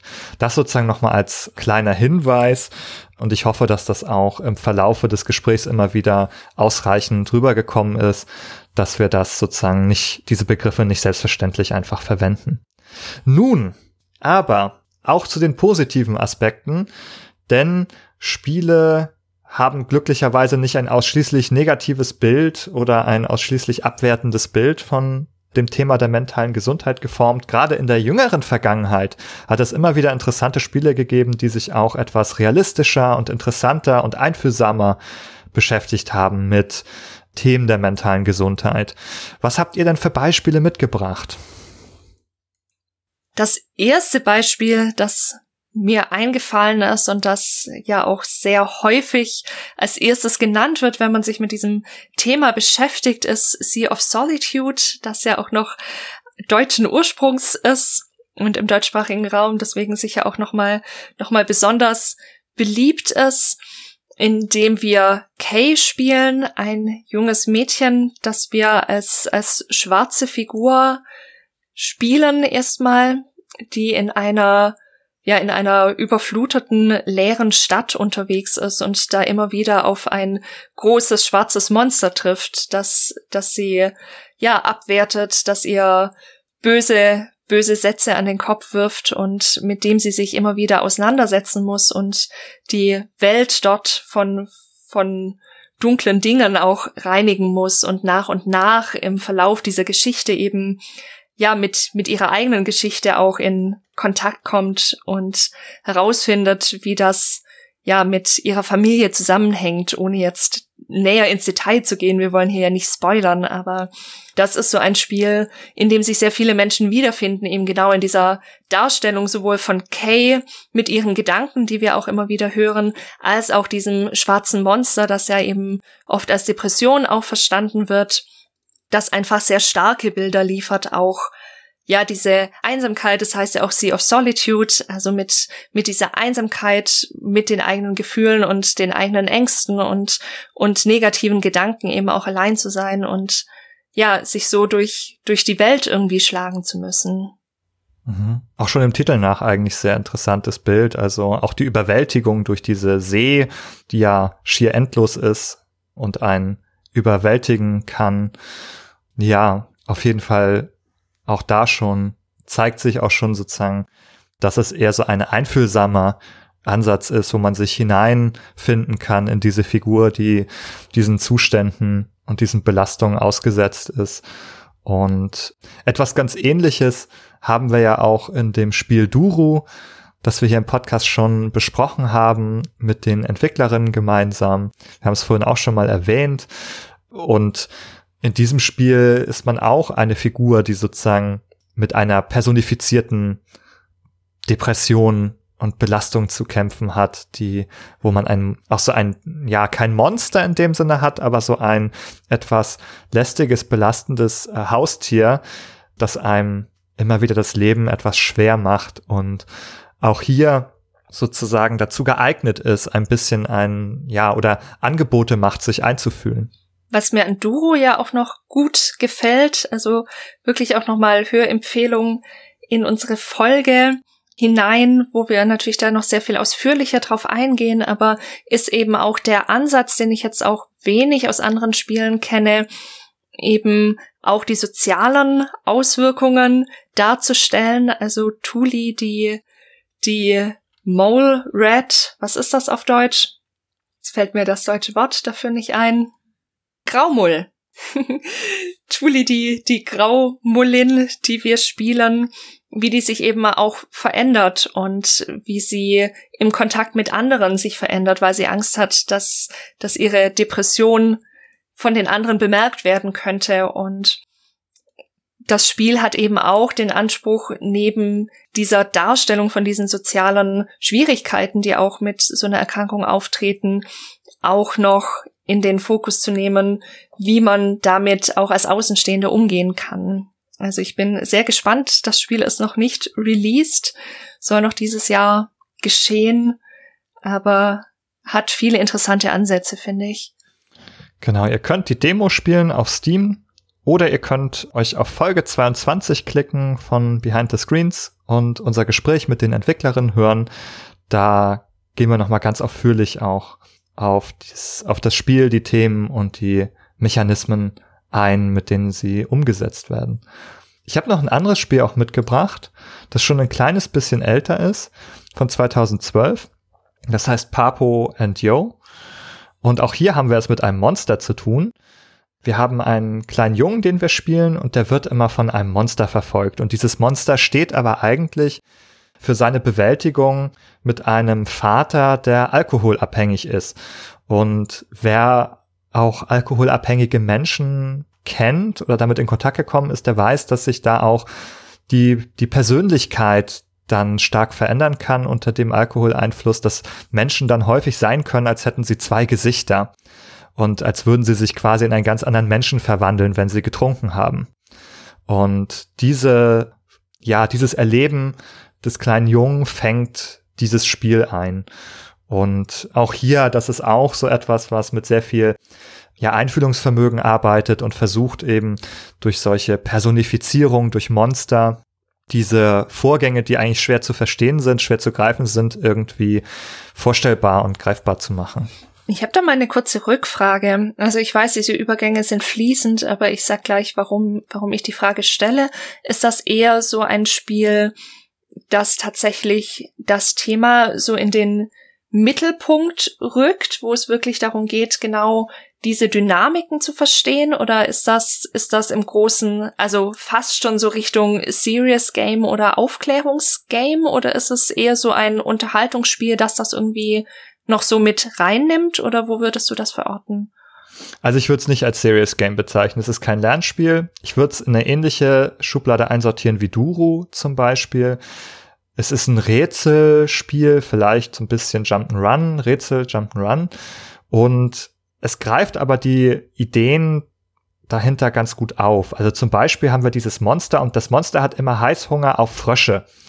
Der möchte immer Frösche essen, aber wenn er sie frisst, dann verfällt er in Raserei und greift den Jungen an. Und man muss also auch, man ist dann immer damit beschäftigt, dieses Monster zu managen, dass es nicht an die Frösche kommt und so. Oder man weiß sofort, okay, jetzt hat er einen Frosch gefressen, jetzt muss ich mich vor ihm in Acht nehmen. Und wenn man jetzt im Hintergrund, im, im Hinterkopf immer diese Idee von dem, von der Alkoholabhängigkeit hat, dann passt dieser Mechanismus irgendwie ganz gut dazu. Ich finde auch, wie das Spiel dieses Thema behandelt, nämlich dass es das von so einer dieser konkreten, alltagsnahen Ebene auf so eine symbolische Ebene hebt, dass das Ganze in so einer ein bisschen magischen Spielwelt mit magischen Charakteren verhandelt wird. Das ist ein Ansatz, der, denke ich, wo es dann Überschneidungen gibt, vielleicht auch zu Ansätzen aus der analytischen Psychotherapie, wo man sich versucht, Sachen zu nähern, die also in, die so fürchterlich sind, dass man sich ihnen nicht ohne eine gewisse Distanz, ohne einen distanzierenden Schritt eben nähern kann.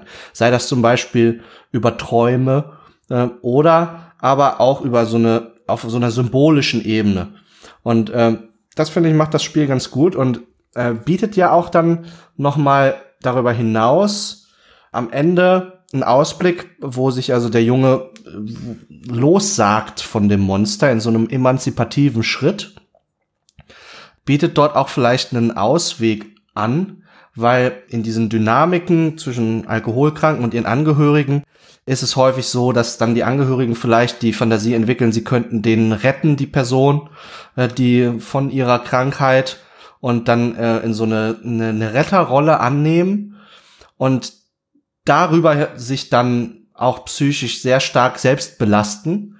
Und äh, das Spiel bietet dann einem als Lösungsweg eine Distanzierung an, dass man sagt, okay, nein, das ist nicht zu retten und es ist jetzt besser für dich, wenn du dich davon distanzierst im Zweifelsfall und äh, von diesen negativen Einflüssen lossagst in einer in einem emanzipativen Akt. Und das kann insbesondere bei Kindern, weil es geht natürlich hier auch um ein Kind, hat es natürlich auch nochmal eine starke Message für den Umgang mit von Angehörigen mit äh, mit der Alkoholkrankheit einer Person und so, ne? Deshalb finde ich das Spiel auch nochmal besonders interessant, weil es einerseits auch diese Ebene explizit macht, so, das Spiel sagt einem quasi ins Gesicht, ja, das, was du hier gespielt hast, ist eigentlich eine Allegorie für dieses und jenes und das holt sozusagen das Kind nochmal zurück in das echte Leben und dazu sich mit dem Vater, also wie es sich zu dem Vater im tatsächlichen Leben verhalten soll. Und was ich daran gut finde, ist, dass es hier ja auch genau diese Perspektive der Angehörigen und wie sich sozusagen auch so eine psychische Störung auswirken kann auf dieses, auf ein ganzes System quasi, auf eine Familie und wie andere davon sozusagen auch betroffen ist, sind als, ja, quasi sekundär betroffen sind. Und auch gerade für Kinder sozusagen auch hier sagt, okay, du bist nicht in der Verantwortung, dass, also du kannst das nicht, nicht ja heilen oder verbessern, dass einem sozusagen auch dieser, also als Message auch irgendwie sehr schön genommen wird, so dieser, dieser Druck und dieser Anspruch, dass man da etwas tun müsse, weil das eben ähm, vielleicht auch gar nicht geht. Und im Spiel, also in, in der Traumwelt, tötet das Monster auch so andere Figuren und ist halt richtig, richtig schädlich. Und am Ende muss, muss die, muss die Figur der Junge eben einsehen, dass er das Monster nicht besänftigen kann, ja. Es klingt sehr bewegend, tatsächlich. Die Frage habe ich dir gestellt, weil ich so vielleicht so ein bisschen auf der anderen Seite dieses Kontinuums solche Spiele verorte wie Hellblade Senua Sacrifice. Also das ist ja ein Beispiel, das auch sehr häufig benutzt wird, indem wir die Senua spielen, eine keltische Kriegerin und Senua leidet wahrscheinlich, das wird niemals ganz deutlich gemacht, aber was man auch über die Entstehungsgeschichte des Spiels weiß, unter einer Form von Schizophrenie oder zumindest einer Form von Psychosen im weitesten Sinne. Also sie hat akustische Halluzinationen, sie hört Stimmen, die ihr sowohl helfen, als sie auch, ja, runtermachen, sie mit, mit sehr negativen Sätzen immer wieder belasten. Und gleichzeitig hat sie auch visuelle Halluzinationen oder andere Wahrnehmungen auf jeden Fall. Man weiß auch das ganze Spiel nicht wirklich, ob die Gegner, die sie sieht, gegen die sie kämpft, ob die eigentlich wirklich da sind oder nicht. Und an vielen Stellen ist die, ist die Welt auch fast schon horrormäßig gestaltet und wir wissen nie genau, was eigentlich, was real da ist. Also in der geteilten Realität mit anderen Menschen oder was sie davon nur sieht. Und das ist so ein Spiel, bei dem ich das Gefühl habe, also das setzt sehr vieles sehr, sehr gut um, wurde ja auch in Kooperation mit Experten, Expertinnen und Betroffenen entwickelt. Aber da habe ich immer so ein bisschen das Gefühl, dass das auch ein Spiel ist, das dass diese Erkrankung ein Stück weit auch als Vehikel nimmt, also ja auch für die Spielmechaniken. Also die Rätsel, die wir zu lösen haben, funktionieren nur, weil Senua diese besonderen Fähigkeiten hat, die im Spiel auch als Fähigkeiten gerahmt sind und nicht in erster Linie als psychische Erkrankung. Aber das sehe ich quasi auf einer anderen Ebene als die Spiele, die wir bisher besprochen haben. Und daher rührte meine Frage. Jessica, du bist eine Räuberin. Du hast, du hast mir meinen Hot Take geraubt oh no. quasi. Ich, ich wollte schon ganz vorsichtig so einleiten mit, ja, ich mache mich jetzt unbeliebt und vielleicht. Und, hm. und ich hau das hier raus. Nämlich, dass ich auch ein bisschen es kritisch sehe in Senua's Sacrifice, weil es ja tatsächlich sehr viel gelobt wird, auch für die Zusammenarbeit, die du äh, mit betroffenen Experten, die du beschrieben hast, was natürlich auch sehr gut ist, was immer passieren sollte, wenn man sich mit solchen Themen auseinandersetzt, aber doch in der Darstellung eher dazu führt, dass es ja das Krankheitsbild, die, die, die, die psychischen Gegebenheiten ja auch nicht realistisch darstellt oder nicht in ihren, ja, in der, in dem Vollumfang ihrer Bedeutung, sage ich jetzt mal, so richtig ernst nimmt und aufnimmt und darstellt. Ich würde sagen, meine Alarmglocke an dem Spiel ist, dass Leute es total cool finden. Also Leute auch, also das geht mir selber auch so. Ich finde, das ist ein Spiel, das sehr, sehr gut inszeniert ist und auch mir Spaß gemacht hat zu spielen und was total interessant auch ist. Es arbeitet zum Beispiel mit den Stimmen, die man im Kopf hat. Und dann sage ich immer, ja, ich finde das total cool, weil die Stimme im Kopf, die kann dich warnen, die sagt dann zum Beispiel hinter dir, wenn ein Gegner hinter dir steht. Und das sind ja, also das ist auch spielerisch, ist es sehr gut, eingeflochten, wie tatsächlich also diese Idee von den Stimmen im Kopf auch eine spielerische Bedeutung hat und nicht nur ein Flavor ist. Die kann mich tatsächlich sozusagen warnen vor einem Gegner und mir etwas einflüstern, was ja mich auch unterstützt im Spiel vielleicht. Und das finde ich unheimlich gut umgesetzt. Aber gleichzeitig ist es halt auch ziemlich cool irgendwie und interessant. Und wir sind eher sozusagen bei so einem künstlerischen Durchschmecken von dieser Erfahrung, die es fast ein bisschen zu cool macht eigentlich und gar nicht vielleicht die, die, die wirkliche Schwere und dieser Problematik so überall durchkommen lässt. Ich finde das einen total interessanten Punkt, weil ich so viel Verschiedenes höre. Ich höre von Menschen, die sagen, mich bedrückt das so sehr und ich finde, ich finde das so schwer aushaltbar, dass ich das Spiel gar nicht fertig spielen kann, für die das genau diesen Effekt hat, dass, dass da ganz viel Schwere und ganz viel Horror in gewisser Weise rüberkommt. Ich höre auch von Menschen, die sagen, boah, total cool und also da, da bin ich ganz bei dir, das, das sehe ich auch kritisch. Nicht, nicht die Person selber, die das jetzt irgendwie cool findet, auf keinen Fall, aber dass die Darstellung das eben auch irgendwie auslösen kann bei Menschen. Ich, ich bin so hin und her gerissen. Also ich finde, was, was mir eben wiederum auch gut gefällt, ist, ich weiß auch von Patienten, ich habe selber auch schon Patienten erlebt, PatientInnen auch, die sich gut damit arrangiert haben und die sagen, eigentlich erlebe ich das inzwischen sogar als Bereicherung. Das sind relativ wenige, das ist schon klar. Viele leiden darunter. Natürlich, deswegen ist es ja auch eine, eine Erkrankung, aber eben auch zu zeigen, das geht auch mit, mit, also psychische Erkrankungen auch allgemein gehen auch mit, ich will nicht sagen positiven Dingen einher, aber mit einer mit einer anderen Wahrnehmung unter Umständen von, von Realität, die an manchen Stellen auch ganz nützlich sein kann. Also man weiß zum Beispiel aus Studien auch, dass Menschen mit Schizophrenie besser darin sind, tatsächlich auch bestimmte Muster zu erkennen. Also was da im Spiel aufgegriffen wird, dass Senua Muster in der Landschaft irgendwie erkennen kann, das hat tatsächlich so eine Studiengrundlage und das hat quasi in dem Ganzen, was auch viel Leidensdruck erzeugt, kann es auch was Positives haben. Und dass das drin ist, ist einerseits auch gut, aber umgekehrt eben, wenn dann Menschen auch sagen, so jetzt habe ich Psychosen verstanden vielleicht sogar und ah, jetzt weiß ich, wie sich das anfühlt, dann wird's eben kritisch. Nicht nur, weil jeder Mensch die Erkrankung ganz unterschiedlich erlebt und sich bei jedem, jede Person auch unterschiedlich äußert. Also nur weil wir Senwa erlebt haben, heißt das nicht, dass wir irgendwas über eine andere Person mit derselben ähm, mit derselben Erkrankung tatsächlich sagen können oder uns da hineinversetzen können. Aber jetzt habe ich meinen Faden verloren. Womit wollte ich denn weitermachen? Hm. so viele, so viele Seitenpfade beschritten, dass ich den eigen, eigentlichen Faden verloren habe. Mhm. Ja, man kann ja auch sagen, Senior Sacrifice ist wirklich komplex in der Darstellung an der Stelle. Also ja. wenn du deinen Faden wiederfindest, lass es, lass es uns auf jeden Fall wissen. Ich springe einfach mal kurz ein bisschen ein und rede ein bisschen weiter. also weil ich durchaus merke, ja, du hast schon recht. Also was es halt gut macht, ist eben dieses Angebot von ja einer veränderten Wahrnehmung und Empfindung der Welt die durchaus gut rüberkommt. Wenn ich jetzt zum Beispiel an diese Mustererkennung denke, denke ich, ja, okay, das ist, also das hat eine Grundlage, das ist auch empirisch so, äh, dass es ein Aspekt dieser Wahrnehmungsrealität von den Menschen darstellt. Das finde ich gut und interessant. Trotzdem entwickelt es halt im Zusammenhang mit dem Spiel wieder so äh, an einigen Stellen so eine merkwürdige Message. Also im Spiel ist es ja so, dass man tatsächlich Muster erkennt, die tatsächlich da sind und sie zu erkennen bringt einen weiter.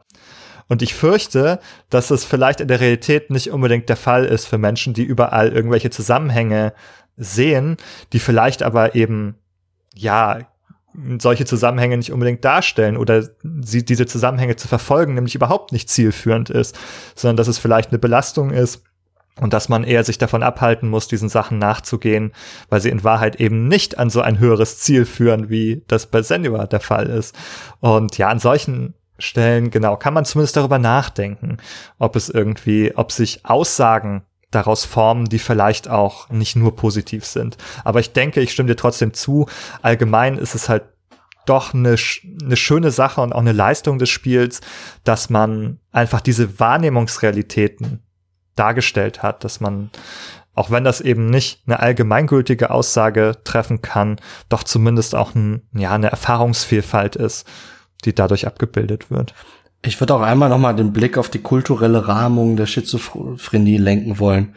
Also korrigiert mich da, aber im Falle von Senua's Sacrifice ist doch auch so, dass wir hier es wieder äh, mit einem Fall von Schizophrenie zu tun haben, wo die betroffene Person dann irgendwie als Sonderling behandelt wird, jemand, der irgendwie außerhalb der normalen sozialen Gruppe steht, der vielleicht entweder verstoßen wird oder aus eigenen Entschluss irgendwie eine Gemeinschaft verlässt, um irgendwie Strafe, Sühne oder irgendwie sowas zu erfahren.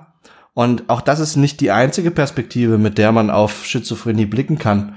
Es gibt zum Beispiel in Teilen Afrikas Communities, die ganz anders mit schizophrenen Erkrankten umgehen, wo den von Schizophrenie Betroffenen seherische Fähigkeiten zugesagt werden und die einen sehr hohen sozialen Status haben, weil ihnen eben zugeschrieben wird, dass sie mehr sehen können als andere Menschen und die sehr gut in die Gesellschaft dort eingebunden werden, wo alle Mitglieder der Community mit den teils besonderen Anforderungen, die mit dieser Krankheit einhergehen, irgendwie auch einen guten Umgang finden und wo auch dann die von Schizophrenie Betroffenen eine sehr viel höhere Lebensqualität genießen, als sie das zum Beispiel in äh, weiten Teilen der westlichen Kultur haben, wo sie häufig dann äh, sich früher oder später in geschlossenen Abteilungen von äh, Psychiatrien wiederfinden.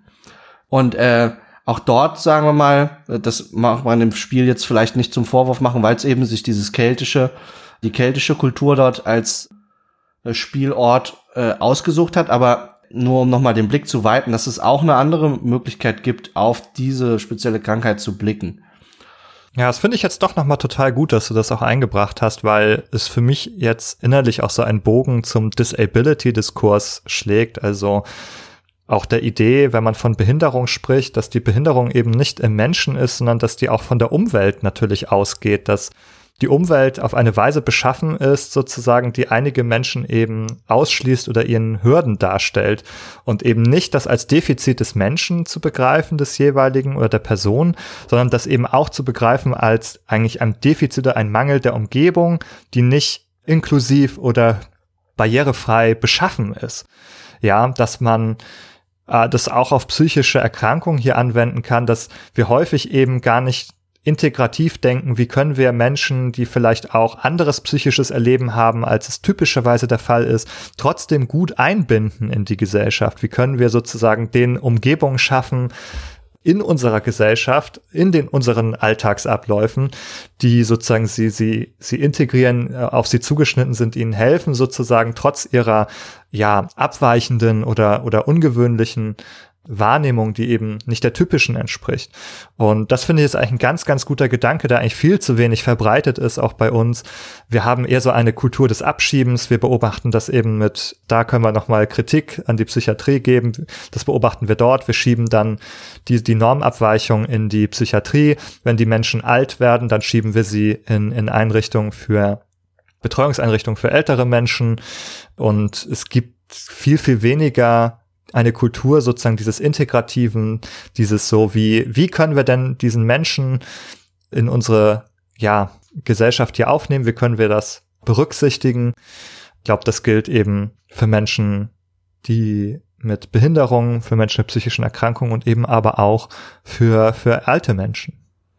Wenn du den Begriff des Ableism jetzt hier schon eingeführt hast, würde ich dem noch heranfügen, weil vielleicht äh, der ein oder andere Zuhörer oder Zuhörerin dem auch schon in, online in diesem Dis im Rahmen dieses Diskurs begegnet sind, ist der Begriff des Neurotypischen.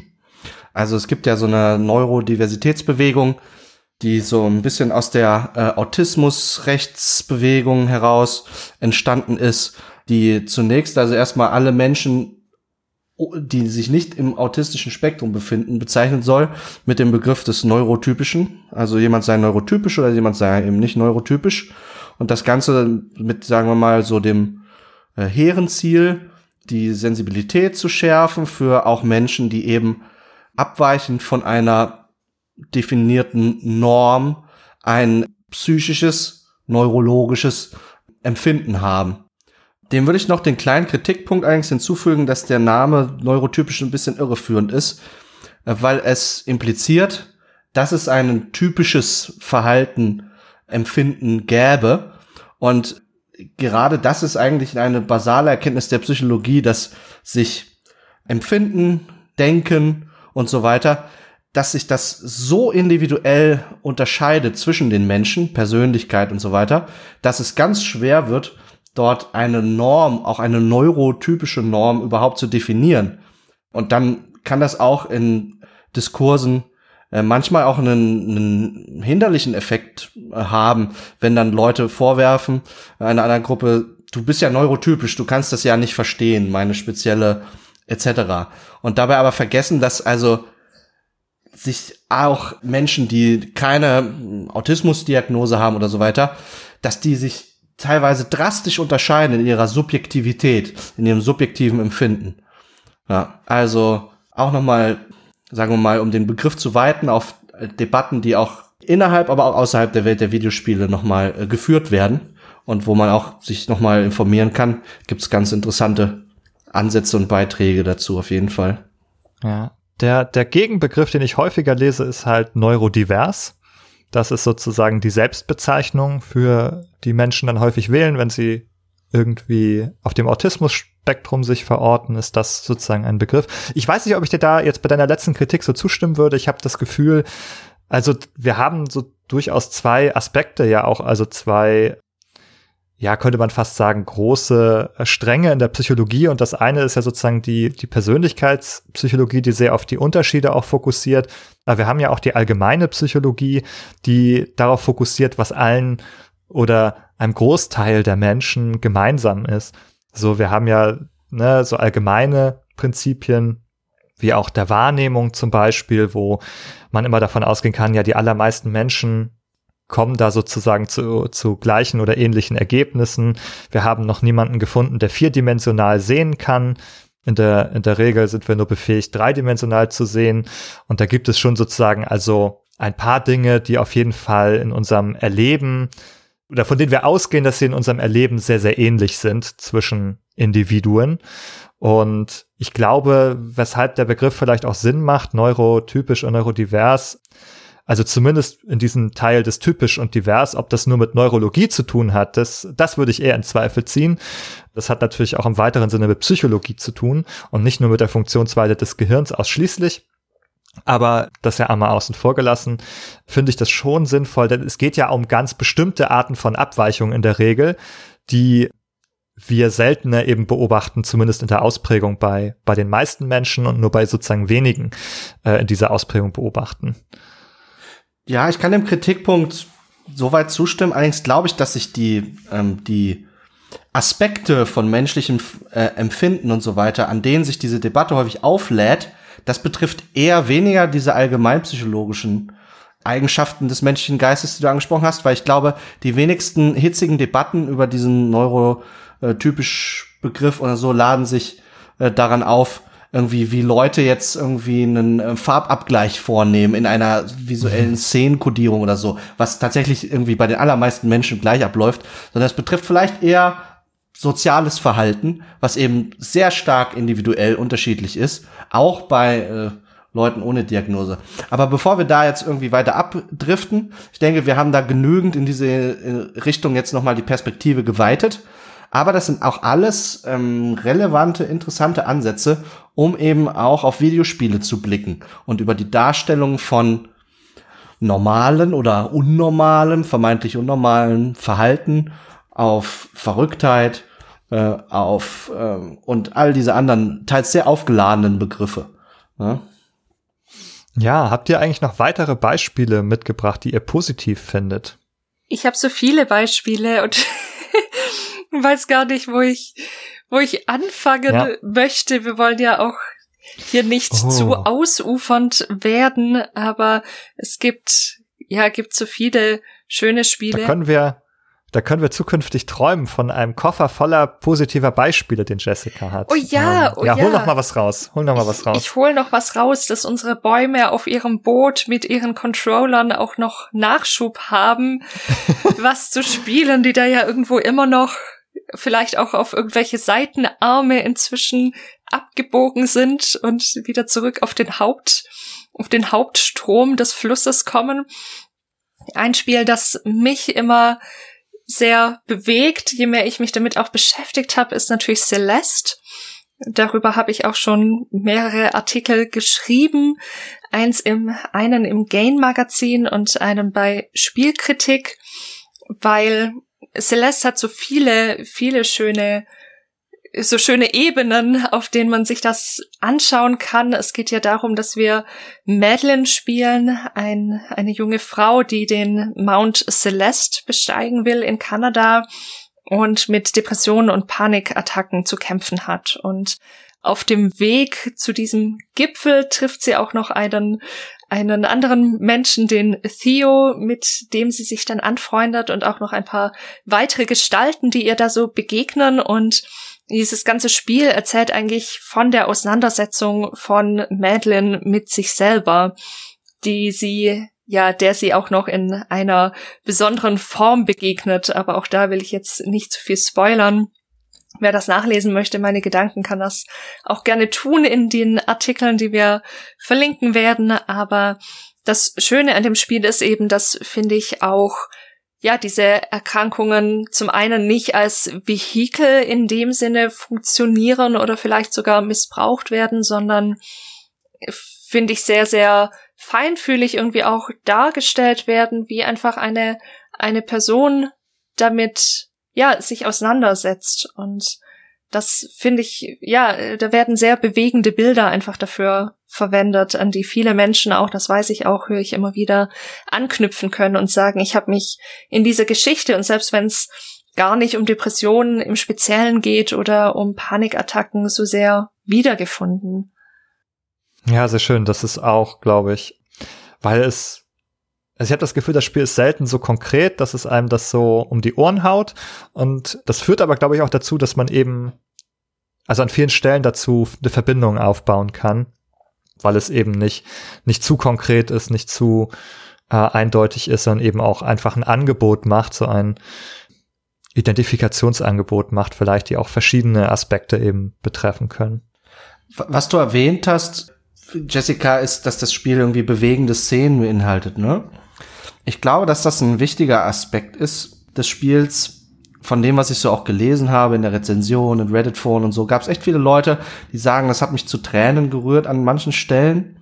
Äh, offensichtlich ist dieses Spiel dann in Resonanz getreten mit irgendetwas, was in den Spielern liegt, ob, ob das nun eigene Erfahrungen sind mit ähm, Panikattacken, Depressionen oder auch Transidentität, wie man äh, jetzt gehört hat ähm, oder wie jetzt offenbar wurde von den Entwicklern auch, ist, dass die Hauptcharakter dort auch eine solche Transidentität eben äh, aufweist. Diese Bewegung, die da reinkommt, ich glaube, durch die Be das Bewegende ist ja gerade, dass etwas in Bewegung gerät im Innern. Etwas löst sich, etwas, es werden äh, Bewegungsspielräume frei, äh, etwas gibt vielleicht dann auch in dem Fall halt Raum für Veränderung. Und das ist ja gerade etwas, was vielleicht die positive Wirkung von so einem Game auszeichnet, ist, dass es etwas verändern kann in uns, äh, wie wir über eine bestimmte Sache denken, wie wir bezüglich einer bestimmten Sache fühlen und dann natürlich gegebenenfalls auch, wie wir uns verhalten gegenüber äh, in bestimmten Situationen oder gegenüber bestimmten Menschen. Und ich glaube, dass das, wenn ein Spiel einen bewegt, dann heißt es, dass dort vielleicht Raum geschaffen worden ist für eine Veränderung, eine innere Veränderung auf einer dieser Ebenen. Ja, das Schöne ist ja auch noch daran anschließend, das hast du ja gerade schon, schon erwähnt, mit, mit der Trans-Thematik, die darin steckt, dass auch der Entwicklerin im Verlauf des Entwicklungsprozesses und eben danach auch bewusst wurde, dass das auch ihre Thematik ist und viele Menschen aus der Community auch sagen, ich habe ich habe mich, ohne zu wissen, dass Madeline im Spiel trans ist oder die Entwicklerin, habe ich mich darin plötzlich so, so sehr erkannt gefühlt, viel mehr als in jedem anderen Spiel. Und das ist ja auch das Schöne, dass solche Dinge auch, also wie du schon gesagt hast, Ben, dass, dass man auf vielen Ebenen anknüpfen kann und dass das irgendwie auch, ja, so zwischen den Zeilen einfach geschieht, ohne dass eine Entwicklerin oder ein Entwickler das immer auf allen Ebenen auf dem Schirm haben muss. Und das finde ich auch so schön, wenn wir, wenn wir darüber sprechen, wie solche Spiele entwickelt werden, dass nicht alles bewusst gedacht sein muss, sondern dass vieles sich einfach auch transportiert auf ganz vielen verschiedenen Ebenen und natürlich auch von jeder Person wieder unterschiedlich aufgenommen wird und unterschiedlich gehört und gelesen wird. Und das, das macht ja auch nochmal das Besondere aus, finde ich. Ja, auf jeden Fall. Wir können absolut nicht davon ausgehen, dass äh, jeder Strich an der Zeichnung bewusst passiert ist. Also da sind ja viele intuitive Mechanismen am Werk, Automatismen, Dinge, die einem selber selbstverständlich vielleicht vorkommen, aber das ja vielleicht gar nicht für alle Menschen sein müssen. Und so fließt, glaube ich, echt viel, viel ein. Und was ich hier auch interessant finde, das führt jetzt gerade vom Thema der Darstellung von mentaler Gesundheit in Games weg, aber auch wie sozusagen auch Spieleentwicklung ein Bewältigungsmechanismus oder ein Mechanismus der Auseinandersetzung mit einem Thema sein kann, wie andere Kunstformen natürlich auch, wie Schreiben oder Malen oder Musizieren auch sozusagen eine Möglichkeit sein kann, sich auseinanderzusetzen, vielleicht mit innerpsychischen Vorgängen, sag ich mal, im weitesten Sinne, die, die man selber hat. Und das ist vielleicht auch ein schönes Beispiel zusätzlich dafür. Ja. Apropos breitere innerpsychische Vorgänge. Ich habe ein Beispiel, da weiß ich gar nicht, ob man sagen kann, dass es so richtig, ja, sich mit einer psychischen Störung befasst, aber das ist ja auch gar nicht das, was auf unserem Fähnchen steht, sondern mentale Gesundheit. Und jetzt muss ich kurz vielleicht einen, eine kleine Spoilerwarnung aussprechen für What Remains of Edith Finch. Ich möchte zumindest einen Teil des Spiels ansprechen, den ich also sowieso für einen der besten Teile in dem Spiel und einen, eine der besten Szenen eines Spiels überhaupt empfinde. Und das ist so eine Szene dort eines Familienmitglieds, die in so einer Fabrik arbeitet und so dort immer einer monotonen Tätigkeit nachgeht, Fischen den Kopf abzumachen sozusagen und dann sie zur Weiterverarbeitung weiterzulegen. Also etwas, was auch so ein bisschen eigentlich unangenehm vielleicht ist und ja, so, so da den Tieren immer den Kopf abzuschlagen und gleichzeitig eben auch so eine, ja, Fabriktätigkeit, die man hundertfach und tausendfach ausführt, immer wieder das Gleiche. Und diese, in der Darstellung ist es so, dass diese Figur dann abdriftet in, in eine Gedankenwelt, in eine Traum- oder mentale Welt, wo sie sich Vorstellungen einer Geschichte macht, die abläuft und das ist spielerisch auch sehr schön dargestellt. Man kann gleichzeitig also auch spielerisch dieser einfachen Tätigkeit mit den Fischen nachgehen. Das kann man quasi nebenbei machen und gleichzeitig kann man noch eine Figur in der Geschichte auch spielen. Und das ist einerseits sehr toll, weil diese Szene ja ihren Inhalt auch durch die spielmechanischen Elemente transportiert, nämlich dass man merkt, wie monoton diese Tätigkeit ist, dass man sie ausführen kann, ohne darauf zu achten. Man kann gleichzeitig ein zweites Spiel spielen, während man immer noch Fischen den Kopf abschlägt, kann man auf der anderen Hälfte des Bildschirms ein ganz anderes Spiel spielen, ohne dass es sich ins Gehege kommt. Und das finde ich ist absolut, also Spieldesign brillant, also wirklich hervorragend gemacht wenn ihr das Spiel noch nicht gespielt habt, spielt es unbedingt. Ich finde, allein für diese Szene ist es das wert und es gibt noch viele, viele andere, die sehr gut sind.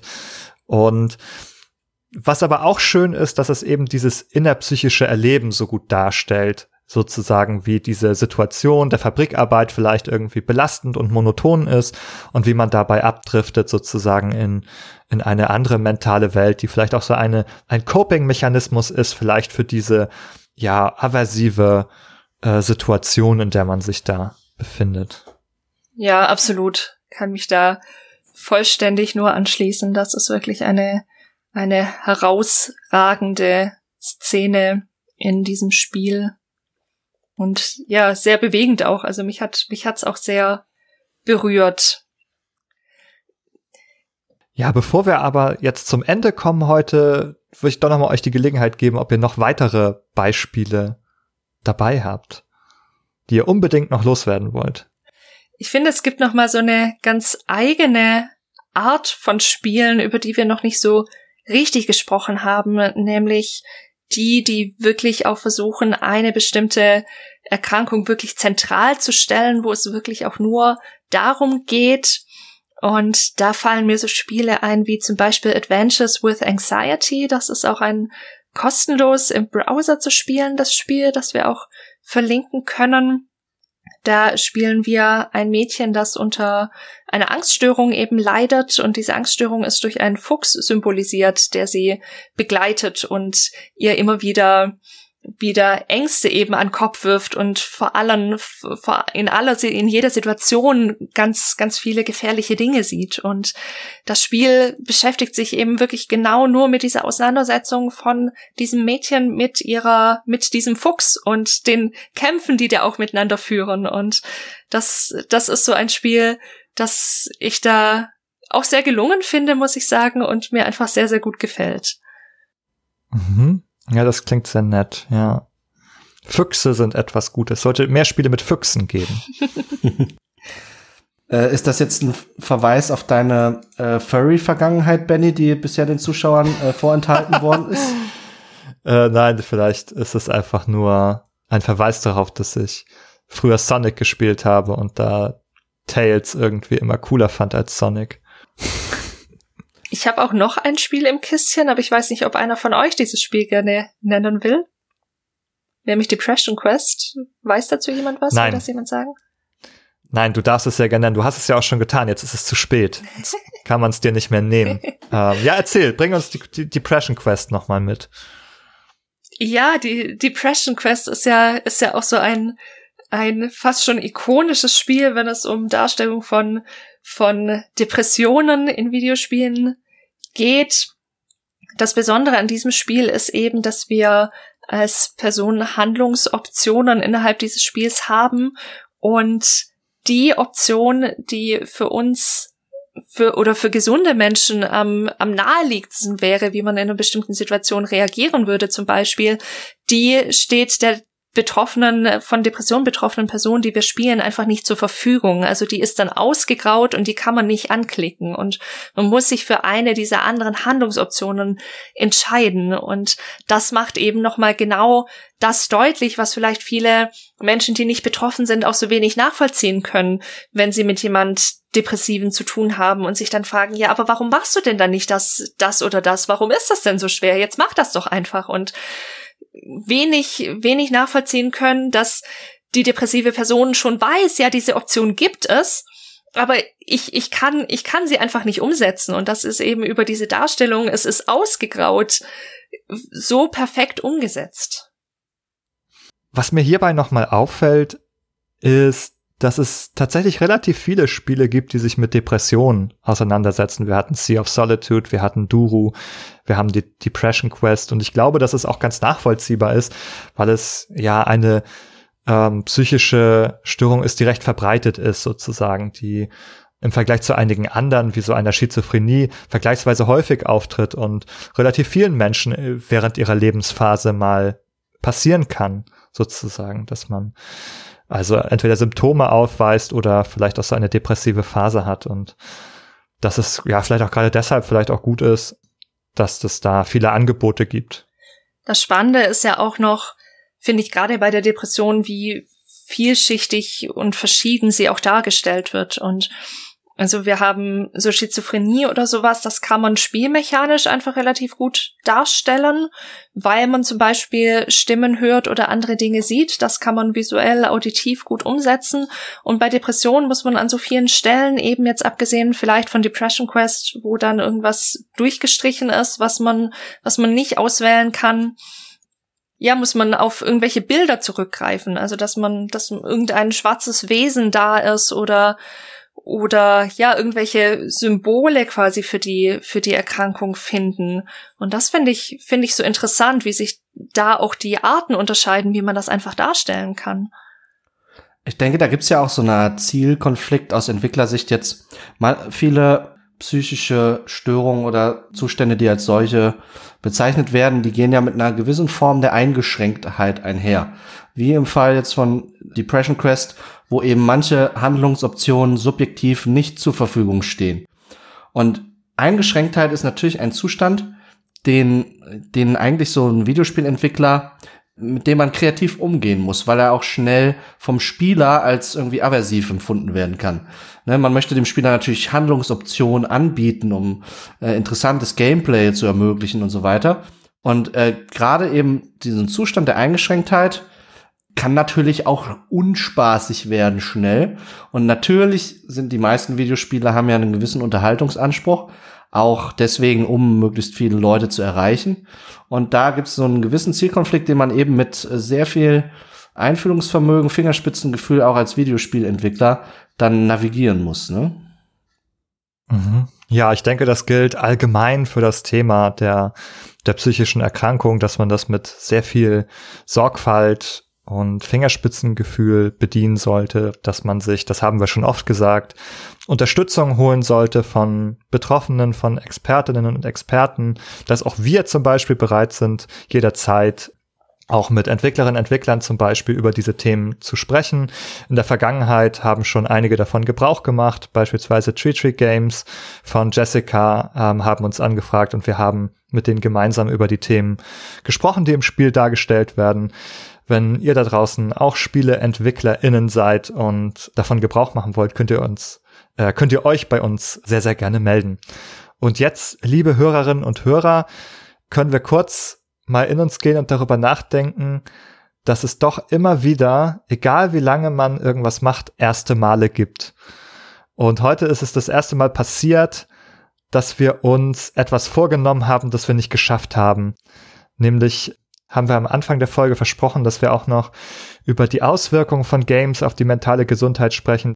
Und wenn ihr gemeinsam mit uns auf die Uhr schaut, dann äh, werdet ihr sehen, dass die Podcast-Folge schon eine Länge erreicht hat, die typischerweise eine Länge ist, bei der wir auch unsere Folgen zusammenschnüren. Also der, der Fluss, auf dem wir hier unterwegs sind mit unseren Bäumen und Controllern und Konsolen und Spielen über mentale Gesundheit, der ist also, ja, 90 Grad nach unten abgebogen in, in den Kaninchenbau und dort ganz, ganz tief unter die Erde geflossen und wir haben einfach einen Deep Dive gemacht in die Darstellung von mentaler Gesundheit in Games und wir wollen euch aber auch die anderen Themen nicht vorenthalten und deshalb werden wir an dieser Stelle einen Zweiteiler daraus machen und die anderen Themen, die es heute nicht mehr in, in die Podcast-Folge geschafft haben, in eine zweite Podcast-Folge für euch verpacken und die hört ihr dann wahrscheinlich beim nächsten Mal.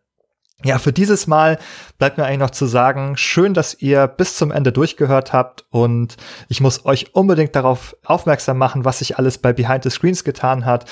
Selbstverständlich freuen wir uns weiterhin auf Bewertung bei iTunes. Wir freuen uns auf ein Follow bei Spotify, dann bekommt ihr immer die neueste Folge direkt angezeigt.